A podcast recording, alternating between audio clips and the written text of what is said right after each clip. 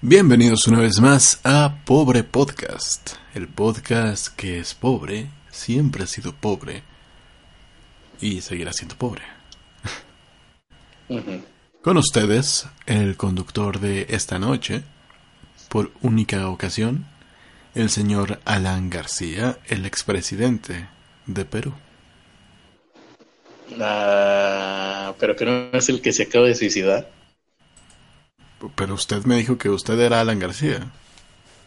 Ah, pues sí, claro. Hola, ¿qué tal? Soy Alan García, el expresidente de Perú. Hola, chicos. Buenas noches. Quiero que, aprovechando que está por aquí, le puedo hacer unas preguntas, señor expresidente de Perú. Por supuesto, servidor y amigo, claro. Ernesto, ¿verdad? Me dijeron, mi gabinete, mi gabinete me dijo, te llamas Ernesto, porque tengo un gabinete que habla. Es una cosa muy rara. Parece, parece moped de, de Odisea Burbuja. Sí, sí, estoy aquí para servirte. ¿Qué tal? ¿Eh? Alan García. Alan García. señor Alan García, disculpe, ¿qué, qué se siente morir? Eh, morir, ajá, es una gran pregunta. De hecho, llevan todo el día haciéndomela. Eh, pues es como, como cuando te mueres, ¿no? O sea, sentimiento de que de repente te estás muriendo y, ya, moriste. Obviamente, morir es una cosa que solamente pasa unas cuantas veces en la vida, pero, pero pues con trabajo, con, con trabajo uno puede lograr superar esas limitaciones. Sí, señor. Sobre todo cuando eres de Perú. Perú, ¿verdad? Sí, sí, es de Perú, pero Disculpe, pero disculpe, ¿por qué, ¿por qué lo hizo disparándose en la cabeza? ¿Por qué lo hice? Oye, pues, Wikipedia. Em, eh, ¿Por qué lo hice? ¿Por qué no lo hice? ¿No? Es más bien esa la pregunta que todos deberíamos hacer. ¿Por qué no lo hago? ¿No? Todo el mundo debería hacerse esa pregunta. ¿Por qué no me disparé hoy? ¿Por qué no seguí el ejemplo de el buen Alan García? Igual y hoy no estaría ahorita teniendo que inventar estas respuestas. Digo, eh, ¿cómo se escribe García, verdad? Alan García. ¿Estaré en Wikipedia? Sí, estoy en Wikipedia. Ah, sí, sí, soy yo. Aquí está. Sí, Alan García. Oye, se parece al vertebre. Eh, Alan García. eh, me, sí, qué bueno que me preguntas por mi nombre completo, porque mi nombre completo es Alan Gabriel Ludwig García Pérez. Sí, señor. Lima. Como todo el mundo sabe. 23 de mayo. Tauro. No podía ser de otra manera. Y pues ya, ¿no? Uf, qué, gran entrevista. Me, da mucho gusto que hayas dado eh, la oportunidad de abrirme, ¿no? A todos ustedes. Eh, eh, empiezo a pensar que usted no es el señor Alan García una oportunidad de abrirme por segunda vez en este día. ¿Eh, ¿Qué? ¿Perdón? Em, empiezo a pensar que usted no es Alan García. Me, ¿Cómo no voy a Alan Me acaban de informar que los muertos no se pueden comunicar en las primeras 24 horas después de muertos. Que tenemos que en dado caso la medium tendría que haber esperado 48 horas. Bueno, pero es que, este usted no es Alan García. Es que en este caso no es medium, es extra large, pero pero sí, mira, ¿cómo no voy a ser Alan García? ¿Quién, si no yo, que soy Alan García, sabría que llegué a la presidencia en las elecciones generales de 1985? Ah, cabrón, el día en que nací. Digo, el día en que, el año en que nació un muchacho que se llama Carlos Arispe. Sí. Mm. Hay, algo, extraño aquí. ¿eh? su voz se parece demasiado a la de Pedro Picapiedra la de Pedro Picapiedra, aquel que decía Caguabonga, ¿no? Oh, llevado. Ah, Caguabonga Yabadabadú. Que no, no, no queda, no, no, no, les falló ahí. Y bueno, el 17 de abril del 2019, yo, García, García quién sabe qué, me suicidé, sí. Me disparé en la cabeza, dice, cuando los oficiales de policía se preparaban para detenerlo, detenerme. Eh, por asuntos del caso Oderbrecht, Oderbrecht, Oderbrecht. Y dije yo, pues por, no sé, me, pueden, soy inocente, pero me pueden encontrar culpable, entonces por si las dudas, por si las dudas mejor me mato, ¿no? Y ese fue lo que dije yo, que soy Alan García. Disculpe, al parecer se le hizo una... Hoy es miércoles, ¿sí? A las 6.45 de la mañana usted ingresó al hospital de trauma y se le hizo una, una tomografía y una cirugía. ¿Para qué? Si ya se había disparado en la cabeza. Ah, bueno, un, un, capricho lo tiene cualquiera, ¿no? ¿Qué es la vida sin caprichos de vez en cuando? Entonces dije yo, pues ya estamos aquí, muchachos. Pues ahí, servicio completo. Tal, eh, paga el Estado. Ah, aquí dice que usted tuvo tres paros cardiorrespiratorios. Así es, ¿no? Eh, recibió reanimación cardiopulmonar. Con la misma mujer es algo de lo que me siento orgulloso. ¿sí? Eh, tres. Fue un hombre, fue el doctor. Doctor, perdón. Ajá. Dígame. Ah, el doctor? No, no, no, no, que no fue una mujer la que le dio la reanimación cardiopulmonar. Ah, ok, ok. Sí, sí, claro. No, ¿por qué tendría yo que dudar de, usted? Eh, también dice que el diagnóstico al, ingresar fue de impacto de bala. Una bala que entró y salió por la cabeza. Sí, fue una larga investigación la que tuvieron que hacer para determinar eso. Y, bueno, aquí nos dice que usted era es investigado. Ah, todavía. Sí, ah, sí usted puede estar muerto, pero la investigación va a seguir. Me lleva. Eh, es investigado por supuestos sobornos pagados a la... Es una empresa, ¿no? Oderbrecht. Sí, una constructora. Hasta donde recuerdo que hemos hablado aquí en el podcast de ustedes dos. Usted y la otra, la otra persona que está aquí al lado mío. Ah, ¿podrá comunicarme con, la persona que está al lado suyo? Claro, claro. oiga, oiga, usted, sí, dígame, ¿quién? Yo, ah, sí, usted, venga, quiere este señor Ernesto de la Verga, quiere hablar con usted. Ah, qué, qué onda, Ernesto, ¿cómo estás? Carlos, eh, eh, ah, el que está al lado de ti es un zombie con la cabeza partida. Eh, no, no tiene aspecto de zombie, está más bien blancuzco y brilla un poquito. Yo pensé que era el viajante este de, de viaje en el tiempo, Quantum Leap. ¿De pura casualidad se parece al expresidente de Perú? Eh, pues la verdad, Ernesto, yo no conozco al expresidente de Perú, a ninguno de ellos. Fujimori, tal vez dirás. No, no se parece al expresidente de Fujimori. No, no, no. Pero Fujimori tampoco se parece ya al expresidente Fujimori, entonces no te sabría decir. Mm, vaya. Eh, ¿Es una persona alta de cabello gris? Mm, alta de cabello gris. Define alta, define cabello y define gris, porque no estoy tampoco muy seguro. Es difícil verlo con tanta luz que irradia.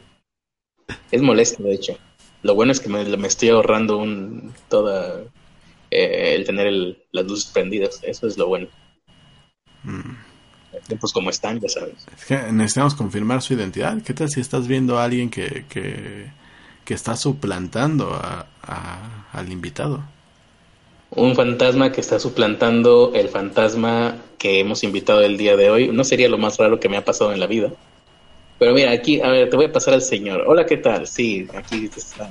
Siga hablando con mi compañero, por favor. Claro que sí aquí estoy eh, amortizando perfectamente todos los años de taller de teatro que, he tomado en mi vida. Eh, hubo reacciones a la muerte de ya no sé si soy el expresidente o soy Carlos, pero diversas autoridades peruanas y extranjeras expresaron sus condolencias, pensamientos y oraciones a la familia por el fallecimiento del exmandatario. Y una cosa que me llamó la atención cuando estaba viendo en vivo las noticias cuando usted estaba agonizando. Ah, sí, ¿qué, tal quedaron? Muy bien, muy bien. Debería de checar en Twitter, están las fotografías de su cuerpo ahí en la mesa de operaciones. Ah, no me digas, voy a ir a checarlas a ver qué Ahí está, si viste las fotos del cuerpo en la mesa. Ah, las fotos del cuerpo en la mesa, sí las vi. ¿Yo, Carlos? ¿O el expresidente? Tú, tú, Carlos. Carlos. La persona que está al lado tuyo parece a, las que estaban en, la mesa. Las que estaban en el cuerpo de la, en la, en la mesa de operaciones, el cuerpo. Eh, no, no, ahora que lo mencionas y que hago memoria, ¿no? Qué curioso. Pero ya no tienes que preocuparte, Ernesto.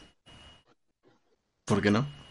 ¿Por qué no? Ah, pues porque la cosa que estaba aquí al lado mío desapareció, lo cual es muy molesto. Ahora voy a tener que prender todas las luces. Ten cuidado, ¿eh? Porque puede salir por detrás tuyo.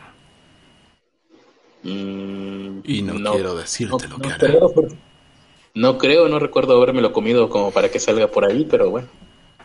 No, no, no. aparecerá, aparecerá detrás de ti. Ah, ah, que aparecerá, es que saldrá detrás tuyo, pues no. No funciona así la, la biología. Pero bueno. Eh, una cosa que se me hizo curiosa, estaba viendo, como, como le dije ahorita al expresidente que se acaba de desaparecer, que su abogado anunció que, bueno, el Estado quería hacerle los, rendirle los honores eh, como el primer mandatario que fue, y la familia y el abogado anunciaron la decisión de que eh, rechazaban dichos honores y que solamente tendrían un entierro común. Vaya, una ceremonia de velación normal común, sin todas las exequias que se le suelen hacer a los exmandatarios o ex jefes de Estado. Mm. Dice aquí que por protocolo, cuando se conoció el fallecimiento de este, Alan García, ¿sí, verdad? Sí, Alan García. lo único malo es que dejó mucho ectoplasma por aquí volando, que, es agradable. Bueno, eh, izaron una media asta las banderas del pabellón allá, de donde sea que estén las banderas allá en Perú, de los edificios públicos, ahí está, bases militares, o sea, todo, ¿no? Lo, que sabemos todos cuando muere un jefe de Estado. Em, el traslado de los restos mortales del expresidente al lugar velatorio sería en privado y las ceremonias religiosas tendrían asistencia oficial del Estado Mm, el actual presidente, que ya ni siquiera sé quién es, a ver si aparece aquí, eh, debería de encabezar el cortejo fúnebre junto a los deudos. El funeral de Estado rinde los mismos honores que al presidente de la República y se otorgan los honores militares contemplados en el reglamento, bla, bla, bla, bla, bla. La familia, como les dije ahorita, como les dije ahorita tomó la decisión de no aceptar el protocolo del funeral, em, que va a ser en la sede central del partido aprista peruano, que yo me imagino que será el partido político al cual perteneció este hombre en vida, y bueno, durante su campaña y mandato. Y su entierro va a ser hasta el viernes. Ah, canijo. Ah, pues lo van a tener, lo estarán, lo van a investigar mucho o qué? Pues, pues mucho tiempo, ¿no? Es mucho tiempo cosas así, ¿no? No sé, recuerdo el entierro de Michael Jackson, que sí se, se tardó un par de días, pero nada más, sí, es, porque era un caso muy especial, ¿no? El de Michael Jackson, todo lo que le tendieron que analizar, todos los químicos del cuerpo, me imagino yo, y los trabajos de restauración que le han de haber tenido que hacer. Pero bueno, así es, hasta el 19 de abril va a ser enterrado. Em, ¿Y qué más? Eh, no sé, tú, tú, por ahí tenías información de qué es lo que, lo que sabemos hasta ahorita, ¿no? Sobre este caso, porque la verdad, yo y todos los que nos estén escuchando ahorita, no conocíamos de la existencia de este político hasta el día de hoy. Pues Casi te diría. Y lo único que sabíamos, ¿no? Que nos sonaba, seguramente a ti también, por por la época en la que crecimos, era Fujimori, el que sonaba cada rato en los noticieros. Sí. Finales de los 90, principios del 2000. Pues mira, el... casi todo ya, ya lo mencionamos. El expresidente de Perú, Alan García, falleció el día de hoy. Eh, la Policía Nacional de Perú ingresó a su casa en el distrito de Miraflores, así se llama también el Palacio de Venezuela, ¿no? Sí. Eh, bueno, ingresaron a su casa y iban a ejecutar una orden de, detención preliminar por la cual lo iban a tener 10 días encerrado preliminarmente antes de, de, saber si lo soltaban o, o seguían con el juicio. Em, por a acusaciones de haber recibido pagos ilegales de la, constructora Odebrecht, que al parecer en la construcción de la línea 1 del metro de Lima eh, entregó una especie de soborno a esta, a esta persona, ¿no? Al expresidente. Oye, esa, esa compañía eh, ¿De, dónde es? ¿Tú te acuerdas? Porque... De Brasil. olvídate tú de Estados Unidos, olvídate tú de la CIA, de la KGB, de, la Gestapo, ¿no? Esa compañía es la que tenía todo el continente como su perra. Eh, era de Brasil. es de Brasil. Mira nada más por dónde nos llegó el apocalipsis, por Brasil. Oye, yo había escuchado algo de eso en alguna ocasión. ¿De qué cosa? De que el mal iba a venir de Brasil. Pues va a haber que checarle porque si no hay que inventárnoslo y ganar vistas en YouTube. Sí, estoy seguro que lo escuché en algún lado. Mm, ok. Eh, fue trasladado después de que lo encontraron. Bueno, el tipo se disparó, lo encontraron, lo trasladaron al hospital Camil Casimiro Ulloa lo hicieron como estado de emergencia, donde finalmente murió. No es un nombre de hospital que yo quiera llevar en caso de que mi vida peligre. Yo ah. quisiera, no sé, el Ángeles del Pedregal suena a que es caro. El Oca Hospital acá en Monterrey suena a que es caro. Pero así, no sé. Muy bien. Eh, ¿Qué más? ¿Qué más? ¿Qué más? El congresista Mauricio Mulder calificó esto como un acto de honor. Mauricio Mulder, el hermano de Fox Mulder. Exactamente. Eh, calificó como un acto de honor la decisión de Alan García de quitarse la vida en frente de lo que están llamando una persecución fascista y enfermiza por parte del sector del Ministerio Público y y los enemigos de, este exmandatario. También agregó que han buscado el escarnio, los insultos, la agresión permanente en contra del expresidente y él tomó una decisión de un hombre libre. La decisión que ha tomado es de mantener su dignidad, de honor, no permitiendo que sea ungido dos veces, ser humillado y vejado. Fue lo que dijo este señor Mulder. Sí. Mauricio Mulder. Respecto a, la muerte de, Alan García. Y bueno, como no tenemos ni idea de cómo estaba la trama político-económica allá en, en Perú, me acabo de reír porque acabo de encontrar información fidedigna de que Alan García fingió su muerte porque era reptiliano Illuminati. Oh, sí. Bueno, vamos a ver.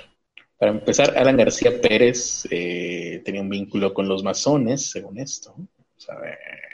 ¿Sí es la misma persona? Supongo. Sí, sí, sí. Aquí lo estoy, estoy comprobando en este momento. Estoy chequeando. Toda la información, recuerden, tiene que estar chequeada. Por ejemplo, ahorita chequeé que estuviera escrita. Así que esa es la comprobación básicamente que hacemos. Si está escrito, lo leemos. Alan García realizó en el 2010 una visita cuando aún era presidente de la República del Perú a la Gran Logia Masónica de Colombia. Chan, chan, chan. Oye, sí, aquí hay fotos. Sí, es cierto. Aquí hay fotos de gente con el mantelito de los búfalos mojados. El, no, ¿cómo se llama? El delantal. Mm, para mí es un profundo honor llegar al local, dice Alan García en vida, llegar al local de la Gran Logia en ocasión en la cual se revela el busto de Aya de la Torre, no sé quién sea, hermano masón, que en el oriente de Mérida, Yucatán, fue iniciado al calor de la revolución y acompañado, están hablando de México, por los principales dirigentes que entonces eran los conductores al lado del presidente Obregón y el ministro Vasconcelos y los generales masones de la revolución. ¿Esto pasó en Bogotá? ¿Están hablando de México y lo dijo Alan García? No lo sé. Ah, ya, a ver. No, no, no he entendido toda esta trama. Sí, no, yo tampoco. Víctor Raúl Aya de la Torre en el Valle de Bogotá. Hicieron una un busto, una estatua, algo así. En Colombia, en la logia masónica de Colombia.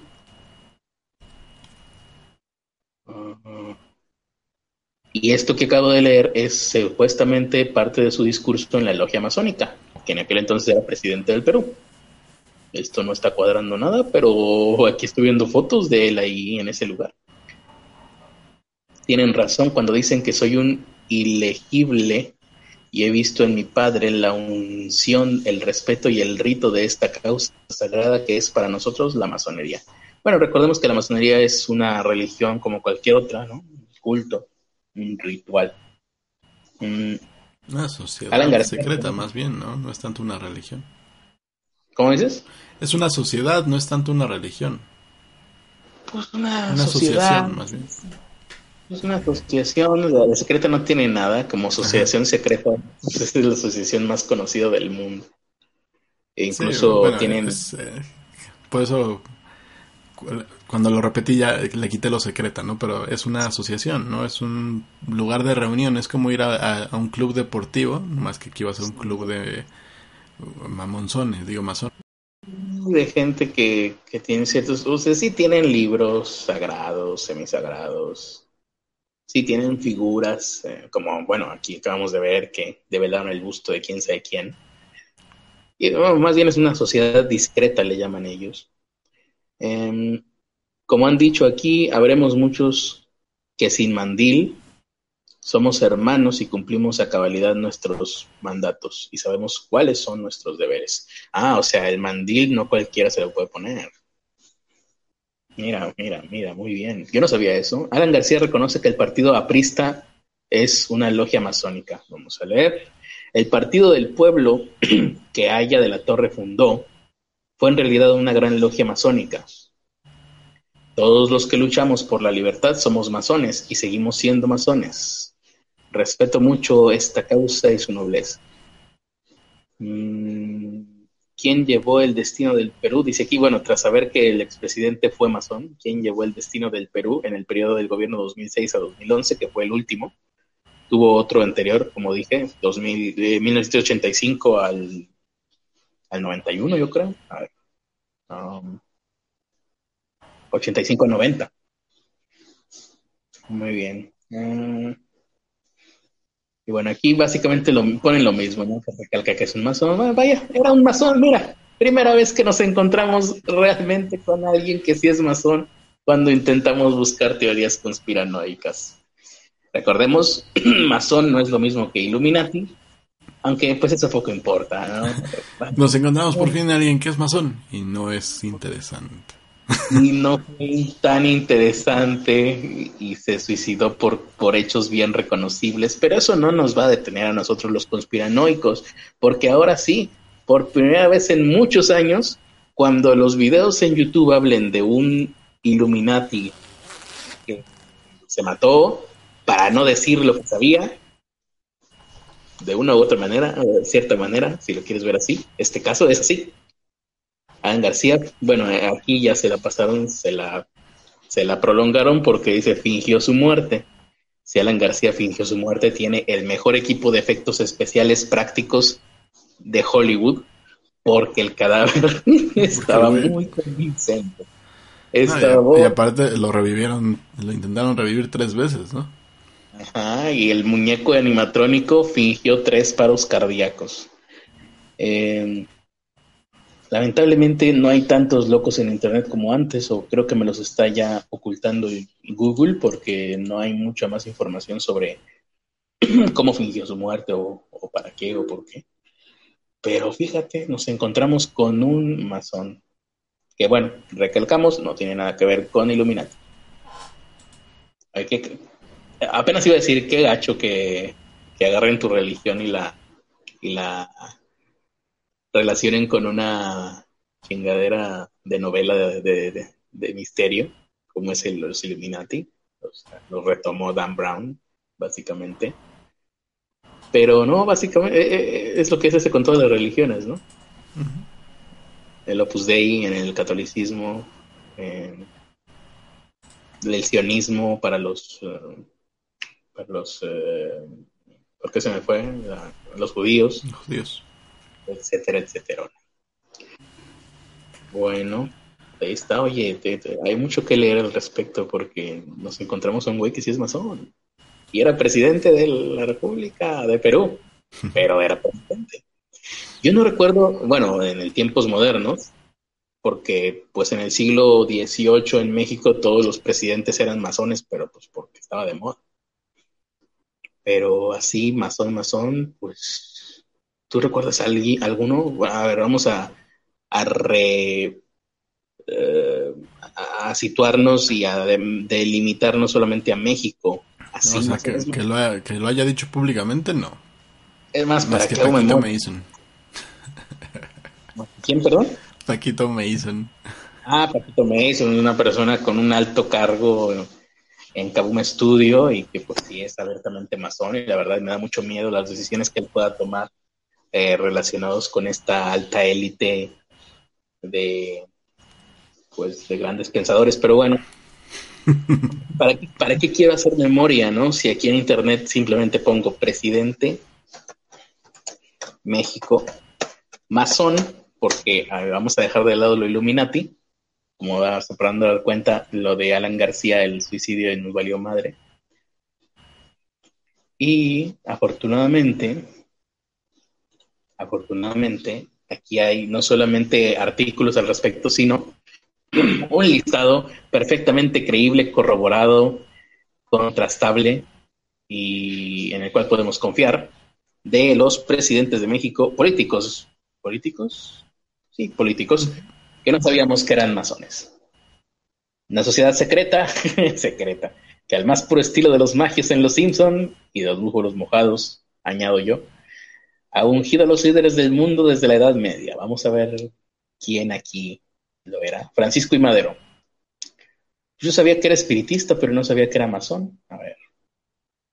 Bueno, como les digo, o sea, en aquella época todo el mundo era masón, pero pues porque estaba de moda, era como entrar en una pirámide más o menos. Era como, no sé, entrar a doble A. O que, otra puede entrar en un multinivel, ¿no? Ah, exactamente es eso, era un el multinivel de aquella época. José María Pino Suárez, mira, cada vez que tomen el metro se van a acordar de que José María Pino Suárez, mm, que, que por cierto era uno de los que andaban ahí con Madero, creo que lo mataron junto con Madero, ¿no? Eh, pues sí, eh, pues es lógico, ¿no? Unos cuates. Benito Juárez. Pues Benito Juárez se dice que era de todo, ¿no? Que era masón, que era. ¿Qué? Juarista. Era juarista. ¿Sabes quién no era juarista? Benito Juárez, precisamente, no podía ser juarista. No se había inventado pero bueno, dice, la presidencia de, el, presidente de, México es innegable en la masonería. Ah, sí, su presencia en la masonería es innegable. Mm, para algunos historiadores, esto es lo que les decía, ¿no? O sea, no está claro, no está tan claro. Para algunos historiadores, el, eh, Benito Juárez se inició en el rito el 15 de enero de 1847 en una logia y durante su vida llegó a tener el grado noveno de masón pero esto habría que ver porque eh, no recuerdo en cuál orden son 33 grados y en otra creo que son 10, entonces si era en la de 10, pues llegó al penúltimo grado. Si era en la de 33, pues sí, sí, sí, se quedó ahí eh, a la mitad, ¿no? Menos la mitad. de la mitad. Sí. Eh, Guadalupe Victoria, que, él fue el primer presidente, ¿no? A ver, ¿quién fue? No sé. Mm. Ahorita regreso. Sí, sí, es el primer presidente. Aquí está. Fue iniciado el 30 de septiembre de 1825 y la, independencia se consumó en el 21. Entonces, sí, pues sí fue el primero, fue el segundo. Eh, fue iniciado en el 1825 aportó a la nación en materia política y social, centralizando los impuestos e instaurando la educación en el país. eso fue lo que hizo Guadalupe Victoria, después de la guerra de independencia. Plutarco Elias Calles. Me gustaban mucho los billetes donde salía este señor. Em, la masonería de, Plutarco Elías Calles dicen, a, idea, ¿no? a opinión de algunos historiadores, que fue uno de los motivos por los que inició la lucha sangrienta contra la Iglesia Católica en la Guerra Cristera. Recordemos la Guerra Cristera. Listo, ya, dejemos de recordarla. Eh, masón de grado 33, Zóngales. le ganó a Benito Juárez, ¿eh? Claro, pues estaba medio, medio afrancesado. Eh, fue condecorado con la medalla masónica por dar rumbo a la política del país durante su, mandato. Plutarco Elías Calles. Y aparte salían los billetes de 10 pesos. Sí era él, sí, ¿verdad? No, sí, sí era. Eh, Lázaro Cárdenas, ¿sí era? Ahora voy a tener que checarlo. Lázaro Cárdenas, mira, también era masón. Bueno, vamos a suponer que sí.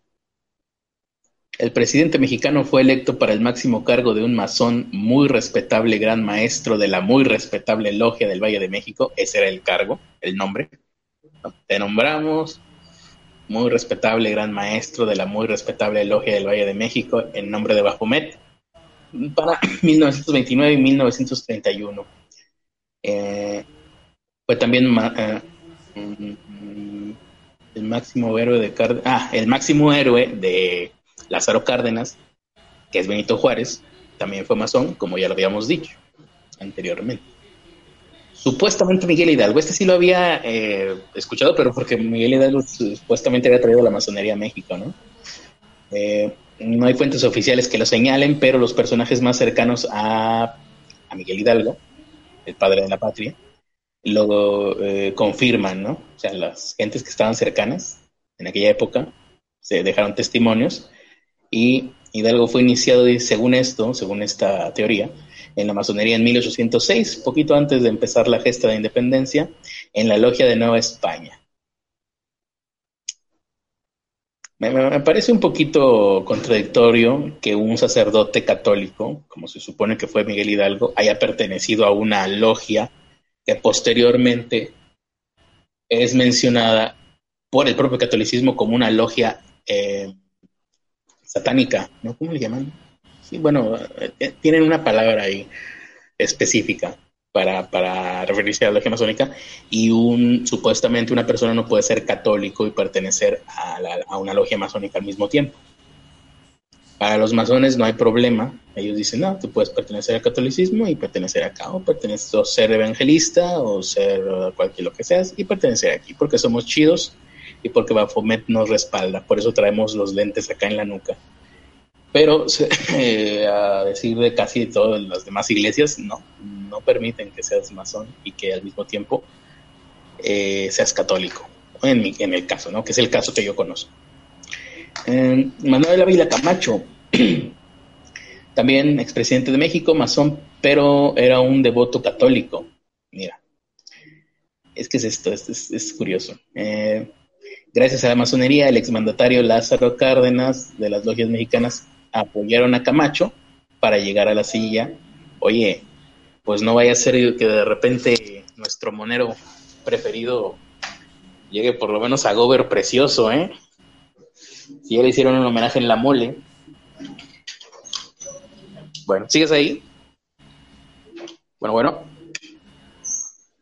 Creo que Ernesto me dejó solo, pero bueno, continúo porque ya se me está acabando la batería y tengo que venir a recargarla. Vamos a ver.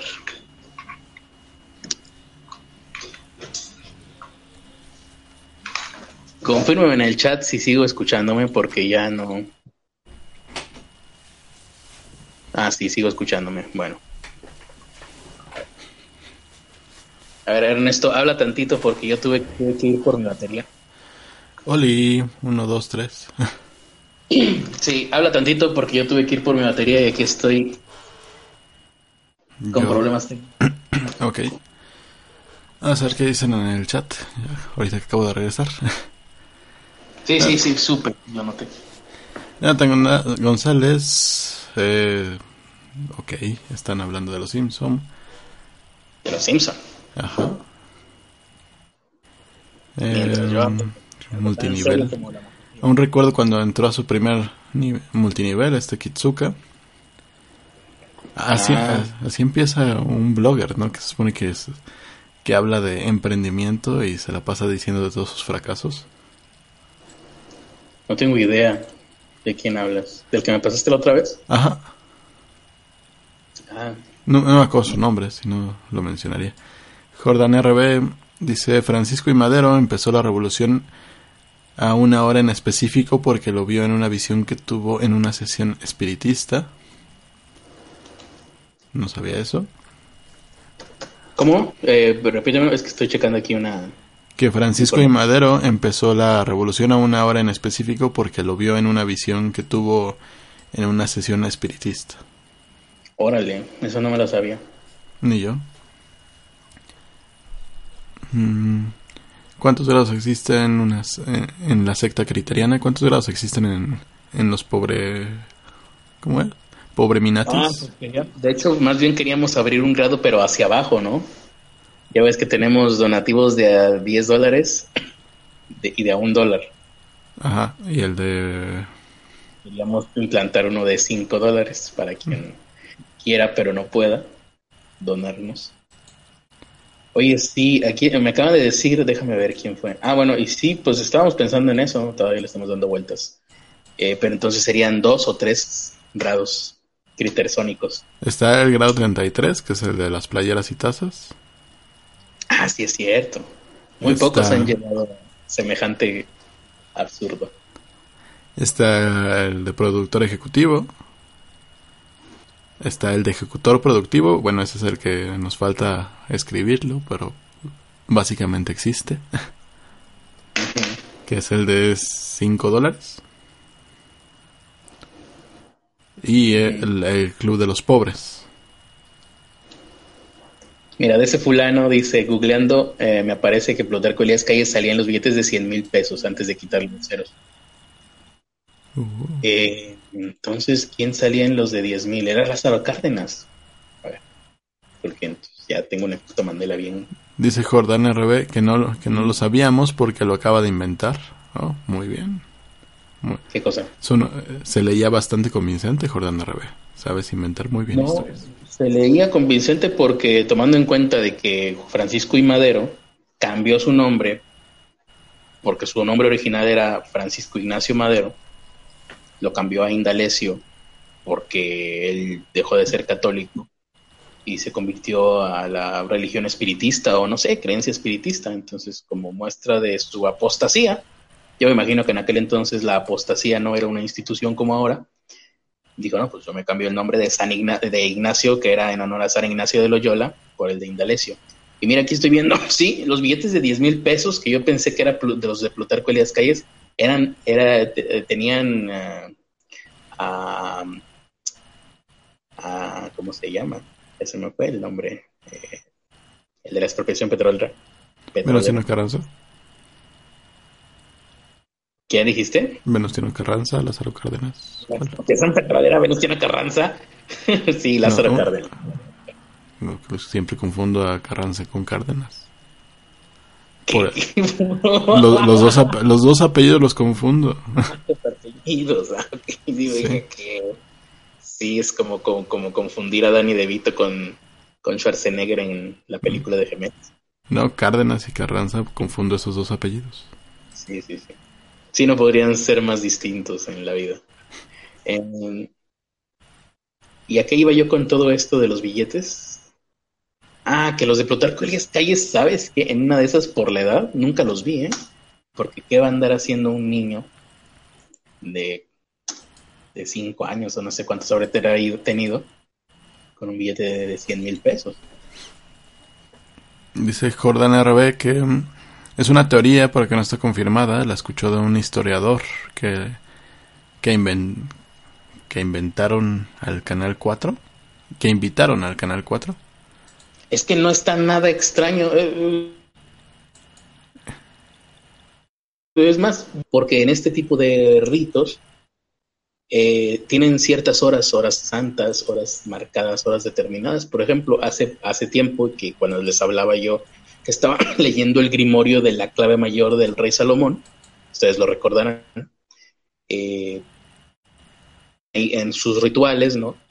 de conseguir invisibilidad, de conseguir un espejo con el cual pudieras ver cosas a la distancia, un espejo en el que pudieras, eh, unas técnicas mediante las cuales con una aguja, básicamente con una brújula, ¿no?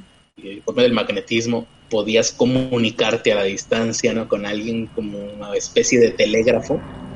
Eh, hacías un ritual con el que dos agujas se hermanaban, se empataban, entonces tú podías darle un mensaje a conectados porque no existía otra manera de estar conectados. Pero eh, para estos rituales te exigían eh, hacerlos a cierta hora, bajo ciertas circunstancias. Y ahí, por ejemplo, yo llegué a la conclusión de que muy seguramente la longevidad de los antiguos sabios, eh, los, viejos sabios de la antigüedad, que se dedicaban a este tipo de rituales, se debía a porque, más bien se debía a que los güeyes tenían una higiene Mm, superior a la del resto de las personas de aquella época que, se pudieran eh, eh, permitir. O sea, para cada uno de los rituales se tenían que bañar, se tenían que echar ciertas esencias. Entonces, si tú eras un sabio que se dedicaba a este tipo de, de cosas, de rituales religiosos, mágicos, que en aquel entonces era lo mismo, de brujería y cosas así, pues todo el día te todos los días te bañabas y a veces varias veces al día te tomabas un baño para estar purificado, para empezar tus rituales. Entonces estos güeyes seguramente por eso llegaban a muy viejos, tenían higiene. Y otra es que yo dije, para, por ejemplo, te decían, tiene que hacer este ritual para la invisibilidad a las 8 de la mañana, pero del día martes, por decirte. Y yo, ¿para qué carambas quiero invisibilidad a las 8 de la mañana en martes? Yo quiero invisibilidad cuando me esté persiguiendo mi enemigo. De hecho. ¿Para qué más quiero un ritual que oh, sí, te doy este el poder de, no sé, el poder de ver más allá de lo evidente, como Leo no, pero nada más a la medianoche. No va a haber nadie, no, no voy a encontrar a nadie. Leo no tenía, por ejemplo, ese poder cuando lo necesitaba, en cualquier momento, Thunder, Thundercats. Eso es lo chido. Y bueno, y otras cosas, ¿no? Yo para qué quiero un espejo para ver a la, lejanía si tengo una tablet o si tengo eh, eh, para qué quiero comunicarme con una aguja a la distancia si tengo WhatsApp. ¿No? Pues ahorita los, los sabios magos de la antigüedad nos la Pérez, nos la Pérez Prado a todos nosotros se quedan idiotas si llegan a venir a, la actualidad. Mm, pero acá estaba Ah, sí, bueno, todo esto salió por lo de eh, Francisco Ignacio Madero. Dice aquí no soy anónimo. No, Carlos, no te escuchas. Ah, ahorita que estaba preguntando. Sí, no soy anónimo. Me, quiso trolear. Dímelo en mi cara, hijo de... Ah, no, no es cierto. No, no, no. Más, estamos bien con esto. Todo, bien, todo bien. Eh, Y nos da aquí un dato interesante, no soy anónimo. Ese historiador es Alejandro Rosas. Ese güey sí ha investigado sobre la vida de Madero. Pues, me imagino. No, pues, está bien. Interesante dato. Yo, yo no me lo sabía. Mm, si dice Jesús Alejandro que si hace apostasía, ¿cómo se terminaría llamando? Oye, sí es cierto, pues Alejandro a secas, ¿no? Mm, sí, O, podría cambiarse el Jesús por Jebús. Ah, sí, bueno, ese es, sí, si lo hicieras como Francisco y Madero. Eh, Jebús, Jerús. Pero ¿por qué no se cambia el Francisco? Si el Francisco también es religioso, ¿no? No, no, no, no, no, no ya sé. Y, y nos lo dijo la película de Duro de Matar. Zeus Alejandro te llamarías. ¿Te acuerdas de la película? Bueno, eh, no sé si sea un poder, dice Kitsuka, pero en mi caso me la pasé por cinco años intentando hacer un viaje astral y ahora puedo pasar una parte de mi conciencia a objetos y ciertos animales. No necesitabas estar cinco años así, Kitsuka, eh, con un buen cigarrito de esos que de esos cigarritos chistosos, puedes hacer exactamente eso. Pasar tu, tu conciencia a objetos que estén lejos de ti. Eh, o, como aquí nos lo mencionó este Axelexa, ¿no? Que tomó ayahuasca y, y se fue a los confines del cosmos y luego amaneció dentro de una perrera de un perro. O como tú, algo así. Algo así. Y me fui hasta el, la orilla del universo observable y cuando regresé caí en una perrera sucia. Magdalena Rodríguez, saludos a Magdalena Rodríguez. ¿Cuándo van a hacer sesiones espiritistas? Oye, no, no acuerdo de haberle contado a ella, pero por lo visto sí. el día de hoy perdí el control de mis mensajes en WhatsApp, al parecer. Eh, Mm, no sé, Anónimo también nos da otra, otra opción que es lamer sapos para eso. Eh, vamos a continuar porque nos quedamos en, eh, y está muy interesante, está más interesante que cualquier otra nota, lo cual significa que el resto de las notas están culeras. Pero antes de eso, ya, ya está el tier de ejecutor productivo de los 5 dólares. Ya pueden checarlo en patreon.com diagonal pobre podcast. Sí, aunque en realidad, pues recuerden que Patreon ya no es confiable para nosotros los de la alt-right. Exactamente, así que pueden mandarnos esa misma cantidad a paypal.me, pero si, si lo quieren así porque se les hace más fácil a ustedes, ahí está. Ahí está, 5 dólares y podrán pasar a ser hijos no predilectos, ¿no? ¿Cómo les llamarían? Acólitos. No sé. Voy a checar, voy a preguntar aquí a la parroquia a ver cómo subdividen a las castas de los creyentes en el catolicismo y hacemos algo parecido aquí. Eh, ¿Qué te iba a decir respecto a esto? Que me amas. Ultraderecha.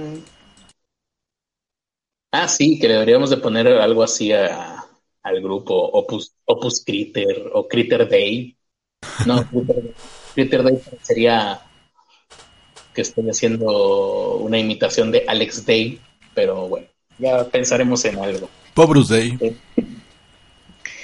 Manuel Ávila Camacho, bueno, les decía, eh, recibió apoyo de los de las logias masónicas por Lázaro Cárdenas y por eso fue que llegó a la silla presidencial a cambio de acciones favorables para la organización. Oye, si están tan manitos, manitos como dice aquí, o sea, tan unidos, ¿por qué chingados el país está de la verga?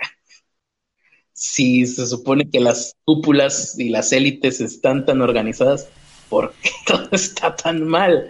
Vamos a ver, John F. Kennedy es otro masón, según esto, según Rusia Today. Yo, no, yo no sé si las cúpulas estén tan organizadas en la actualidad. Pues si no están organizadas en la actualidad, en el pasado, con la, después de la revolución y matando cada rato a los candidatos menos. Yo, yo creo que las últimas veces que estuvo que, estuvo más o menos organizada fue con Salinas. ¿Perdón? ¿Con quién? Con Salinas. ¿Con Salinas? Cuando mataron... antes? antes, antes, de que mataran a Colosio. o sea, digamos que los primeros cuatro años del sexenio de Salinas fue la última etapa donde estuvieron organizados. Mm, pues te diré. Recuerda que se cayó el sistema. Pero bueno. Eh, les voy a platicar un secreto masónico. El siguiente es eh, John F. Kennedy, pero ahorita continuamos con él. Yo una vez, no, no, no ahondaré en detalles, pero llegué, por cuestiones que no, no me correspondían, llegué así nomás a a un recinto de una alcaldía de un lugar del sur de México ah, y pude intercambiar palabras con gente que era, pues vaya, de altos mandos en ese lugar. Yo no tenía nada que haber estado haciendo ahí, yo simplemente me dediqué a, tratar de no llamar la atención, pero pude, eh, y fíjate cómo está tan normalizado que llega un güey como yo y un secretario de por ahí, ya entrando en confianza me dijo directamente. Es más casi como para romper el hielo. De que, ah, no, pues sí, aquí estamos nosotros ahorita. y bueno, eh, a la siguiente mm, administración, pues ya vienen otro, otro, partido. Y a la próxima administración entramos otra vez nosotros, ¿no? Porque así es esto, ¿no? Nada más nos pasamos la estafeta eh, de manera alternada. Así ya está organizado aquí. Con lo cual, pues básicamente es una, ¿cómo te diría? Pues una admisión de que las elecciones son para pura fregada. Cosa que, ya lo sabemos o lo sospechamos, pero ya que te lo confirmen en el lugar de los hechos, pues está cabrón. justamente me lo dijo, me dijo eso en, en una cámara, no sé exactamente qué, y es más, ¿para qué, para qué doy más detalles? ¿no? Pero era me dijo adentro de un edificio oficial. Eh, y, y sí, es muy curioso, ¿no? Cómo, cómo, cómo ya tienen esas cosas ellos organizadas. Nada más se saltan un, un mandato, ¿no? Una administración y a la siguiente entran y luego a los otros, ¿no? De, tal, de diferentes partidos. A, eso me refiero, o sea, eso era todavía lo más impactante, porque dijeras tú, bueno, entre partidos, ¿no? Y nada más nos organizamos dentro del mismo partido, los funcionarios que van en un turno y luego los que siguientes. No, era de partido a partido. Pues bueno. Eh, siguiente, John F. Kennedy. era, em, dicen que el asesinato de Kennedy, el presidente de Estados Unidos, ya todos conocemos su asesinato, ¿no? Un asesinato muy bonito, muy precioso una cosa es unas imágenes impactantes. Eh, y estuvo con, con muchísimas teorías por su parte. Oh, sí. No, bueno, ya de las más rocambolescas era del güey que supone que había disparado con la sombrilla. ¿eh?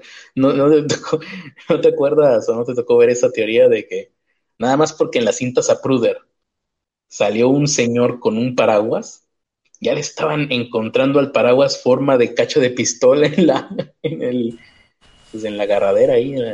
Sí, de hecho sí me tocó eh, y me tocó verlo no en internet, sino en la televisión. Ajá, es más, creo que sale en la película de Oliver Stone, ¿no? Creo Estoy seguro. Eh, estuvo repleto de símbolos masones, su asesinato, su muerte habría ocurrido a raíz de un discurso en donde se opuso a la existencia de sociedades secretas. Ah, no era masón. Ah, no, dice aquí, se oponía a la existencia de sociedades secretas aun cuando él formaba parte de una logia masónica.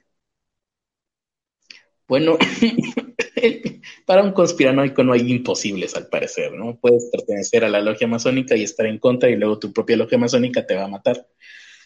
¿Por qué? Pues porque hay que subir videos a YouTube. Salvador Allende, otro. O sea, güey.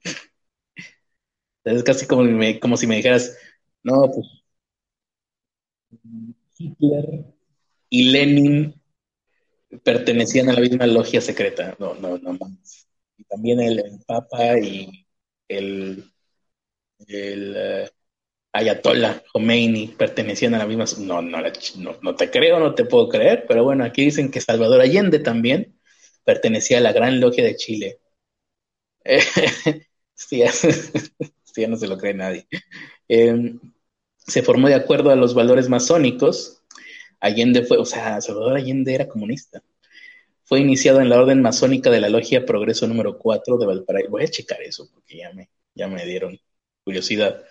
Eh, fue iniciado en noviembre del 35, era visitante asiduo de las logias nacionales y en el 40 alcanzó el grado de maestro, cargo que mantuvo hasta su muerte en el Palacio de la Moneda, como todos recordamos la historia de los aviones bombardeando el Palacio de la Moneda. Em, y pues esos por lo pronto son todos los que vienen aquí. Ah, hay más masones de los que te esperarías en cualquier lugar puedes encontrarte con un masón y cuando lo hagas recuerda simplemente di no y cuéntaselo al ministro de tu religión que más confianza le tengas. Pero ¿y si te está ofreciendo mucho dinero? Mm, si te está ofreciendo mucho dinero. No, no creo que funcione así la logia masónica, ¿eh? de hecho es al revés. Tienes que pagar las cuotas. No, no, no, no, pero ¿Mm?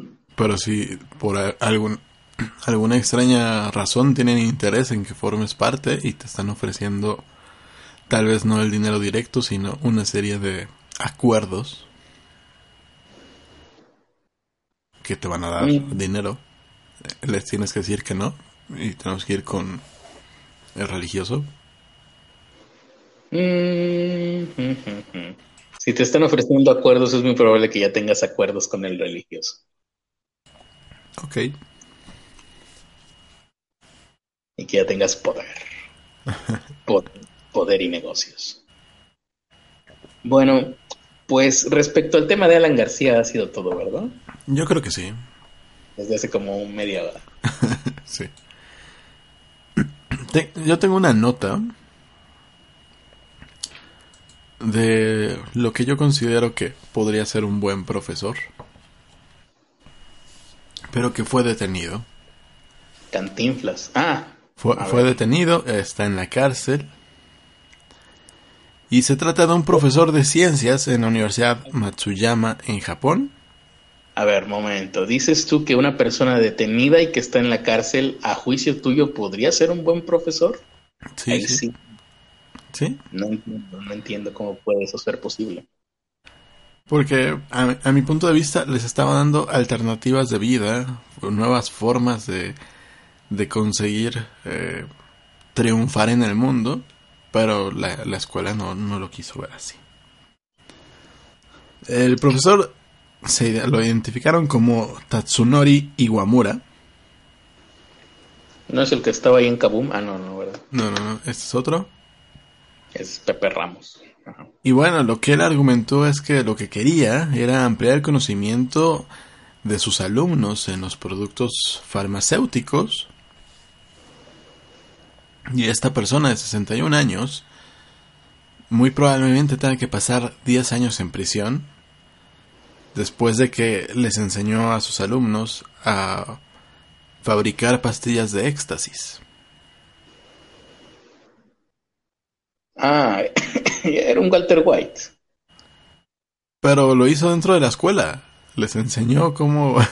Dentro de la escuela. Así, les enseñó así. Ah, ¿Quieren saber cómo se hace el éxtasis? Se hace así.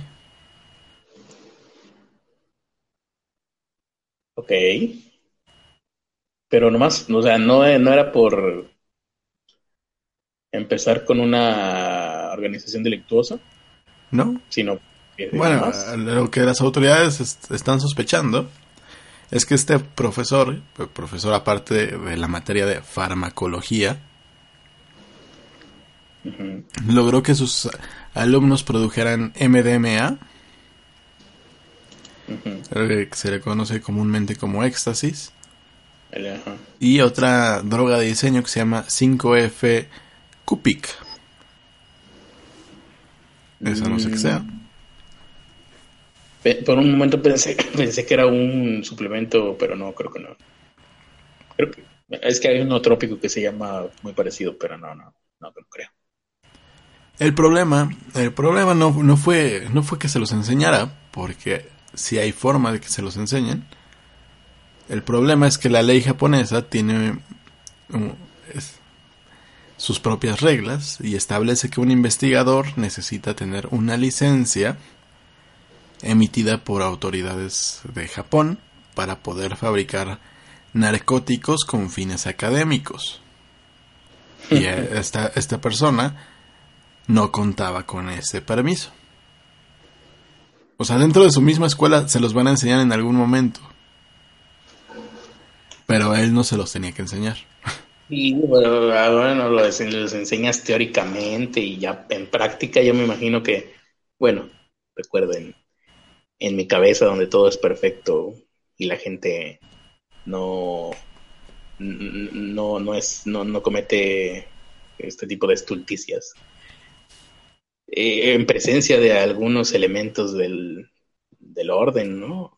Alguien autorizado recuerdo que en algún momento nos contaba la anécdota un tío mío que fue maestro en su vida, estudió en la normal y en algún momento dentro de su formación para ser maestro acudieron eh, personal de la policía o incluso creo que del ejército, no estoy seguro, con muestras de las diferentes drogas para que ellos pudieran detectarlas en un salón de clases, para que pues, supieras cómo eran, cómo lucían, cómo olían, qué forma tenían.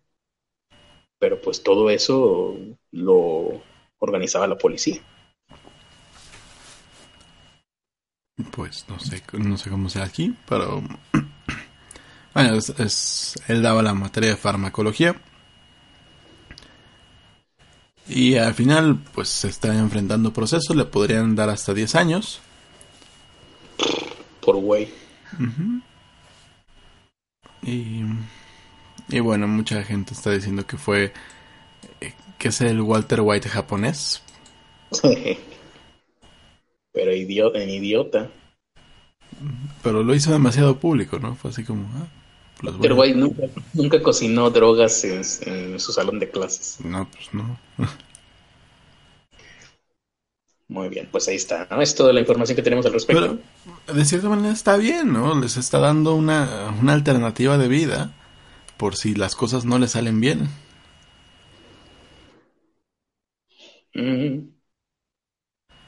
Pues. Siempre es importante aprender a cocinar. Tal vez en el Conalep eso hubiera sido bien visto, pero al parecer Bueno, aquí tenemos un mensaje de, recuerden que como en todo en la vida, le damos preferencia a las personas que nos dan dinero. Si ustedes no nos dan dinero, eventualmente podríamos eh, llegar a ponerles atención, pero no cuenten con ello. Como todo en la vida. Citlali, que es de nuestras eh, eh, pobres premium, dice que hoy se tronó el cuello y le dolió la cabeza el resto del día. Cree que va a morir. Esto relacionado con la nota que dimos ayer en nuestra sección eh, Hipocondríacos Unidos. La nota en donde una joven mujer de 23 años se tronó el cuello y quedó paralítica. Por lo menos hasta dentro de unos meses, un año más o menos, después de la rehabilitación. Y bueno. Uh, Y creo que son todos los comentarios de aquí de, del Club de Pobres Premium que puedo leer. Por recomendación de nuestro abogado, básicamente. Eh, yo tenía otra de Heads, de Heads Antonio, que también es parte de nuestros Pobres Premium, y que nos hizo el favor de mandarnos una, una nota. A ver. Eh, está publicada en el portal Diario MX. Destapan supuesta red de prostitución. Pero adivina dónde, Critter. Para que sea noticia, no sé. Un, lugar famoso. En el fútbol mexicano, en la Cámara de Diputados. Ah, no, eso creo que ya había pasado hace tiempo, ¿no? Sí, de hecho sí. Diputados. Ah, eh, en, algo que le importa un poco más a la gente. Ah, canijo, ¿más que el fútbol o más que la Cámara de Diputados? Más que la Cámara de Diputados Poquito menos que el fútbol. Poquito menos que el fútbol, pues el béisbol. A nadie le importa el béisbol, Critter. Eh, bueno, es que acá en el norte un poquito más. Así tenemos estadios de béisbol. Acá también, y están vacíos, güey. Así están llenos. No, por eso te digo, no, si aquí era fútbol, era béisbolero hasta que que llegaron. esto es, algo, que suelen ver las señoras en su hogar. Ah, bueno, allá en el, en el, en el centro, ¿no? No, en todos lados, en todo México. ven, ven, para acá, papá. Papá, aquí está, eh, aquí está pasando un eh, protagonista de la historia. Eh, me preguntan aquí, ¿verdad que aquí en el norte antes era región beisbolera más que futbolera? Cuando tú, Siempre. Cuando tú eras joven y yo empecé a jugar desde los, desde los 10 años béisbol. Ah, mira, ahí está. Me dice, por si no se escuchó, que desde los 10 años ya te puedes ir. Sí, pues, Ah, bueno, me dice sí, que desde los 10 años empezó a jugar béisbol y que, bueno, pues ahorita ya tiene, pues todos, todos, y, bien, y bien eh, vividos y, y, sí los representa, ¿no? Pero, este, sí, aquí, acá en el norte antes, antes era y, y dejé de jugar Ahora en Muy bien, no te quito más tu tiempo, adelante. Yo tampoco lo sé. Sigan caminando. Muy bien. Y te digo, este, ¿qué, ¿qué, te estaba diciendo? Ah, bueno, entonces estamos viendo qué cosas eh, puede, dónde se descubrió esta red, ¿no? ¿De prostitución, dijiste? ¿O de, de trata? ¿O de qué? No? Sí, una red de prostitución. En algo que le importa a las señoras. Ah, a las señoras. En Televisa, las, las, novelas, ¿no? Casi. Casi, caliente. Ok. Ah, no, caliente en un en un casino. No. ¿Te importa a las señoras? No. Ah. No, no. pues a las señoras. Te, dejaste mucho. Así, ya, estaba cerca, pero no. Eh, la red de prostitución, eh, esta supuesta red de prostitución viene del programa Enamorándonos. Chángales. Eh, lo ubico. Es uno de los programas con más rating en México. Ah, no, no es el que yo pensaba. O, sí. bueno, es que... de Azteca.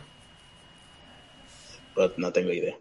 ¿Es un programa donde hay gente y grita y no pasa nada?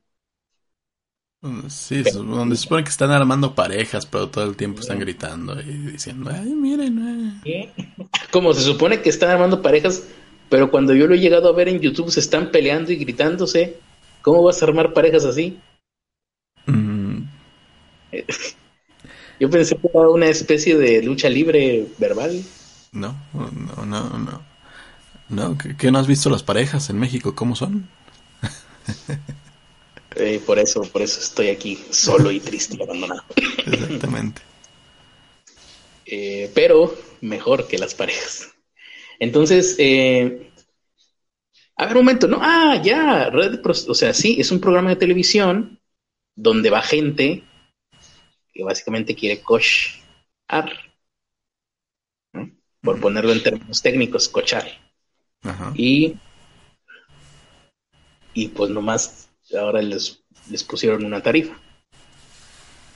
Pues mira, en el 2018 se ventiló un presunto escándalo de prostitución que estaba involucrando al productor de, este programa. Productores, hombre. Ajá.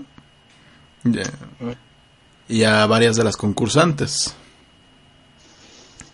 Ah, o sea, él, él las regenteaba o él les decía, te mi mochita para tu, pa tu chesco. Mira, la, cosa aquí es que, por ejemplo, este, este programa empezó con una productora y la productora al final se la llevaron para, para Televisa, ¿no? O sea, se la, se la, robaron a, de TV Azteca a Televisa y por eso entró un productor.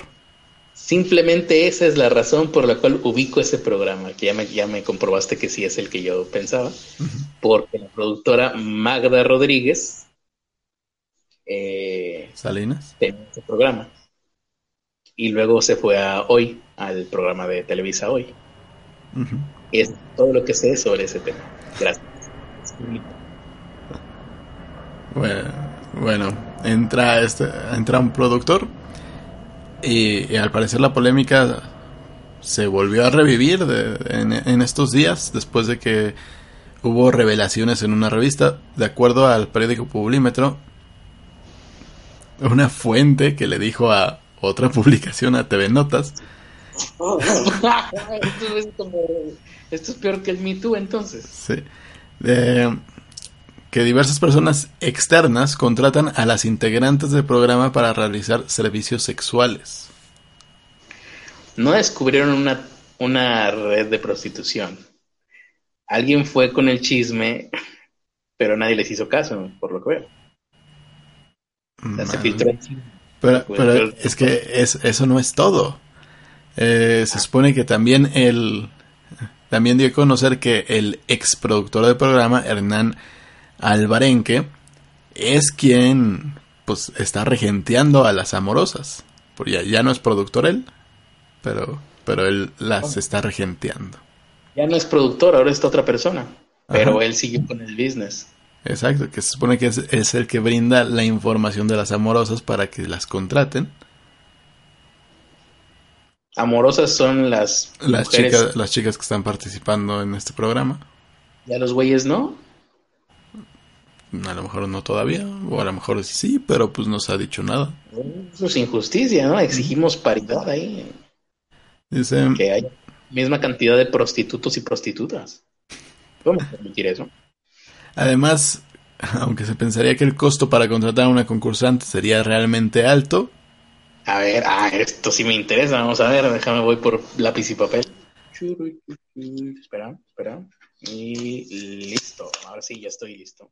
La triste realidad es que la más baja, según esto, empieza en los 1500 pesos.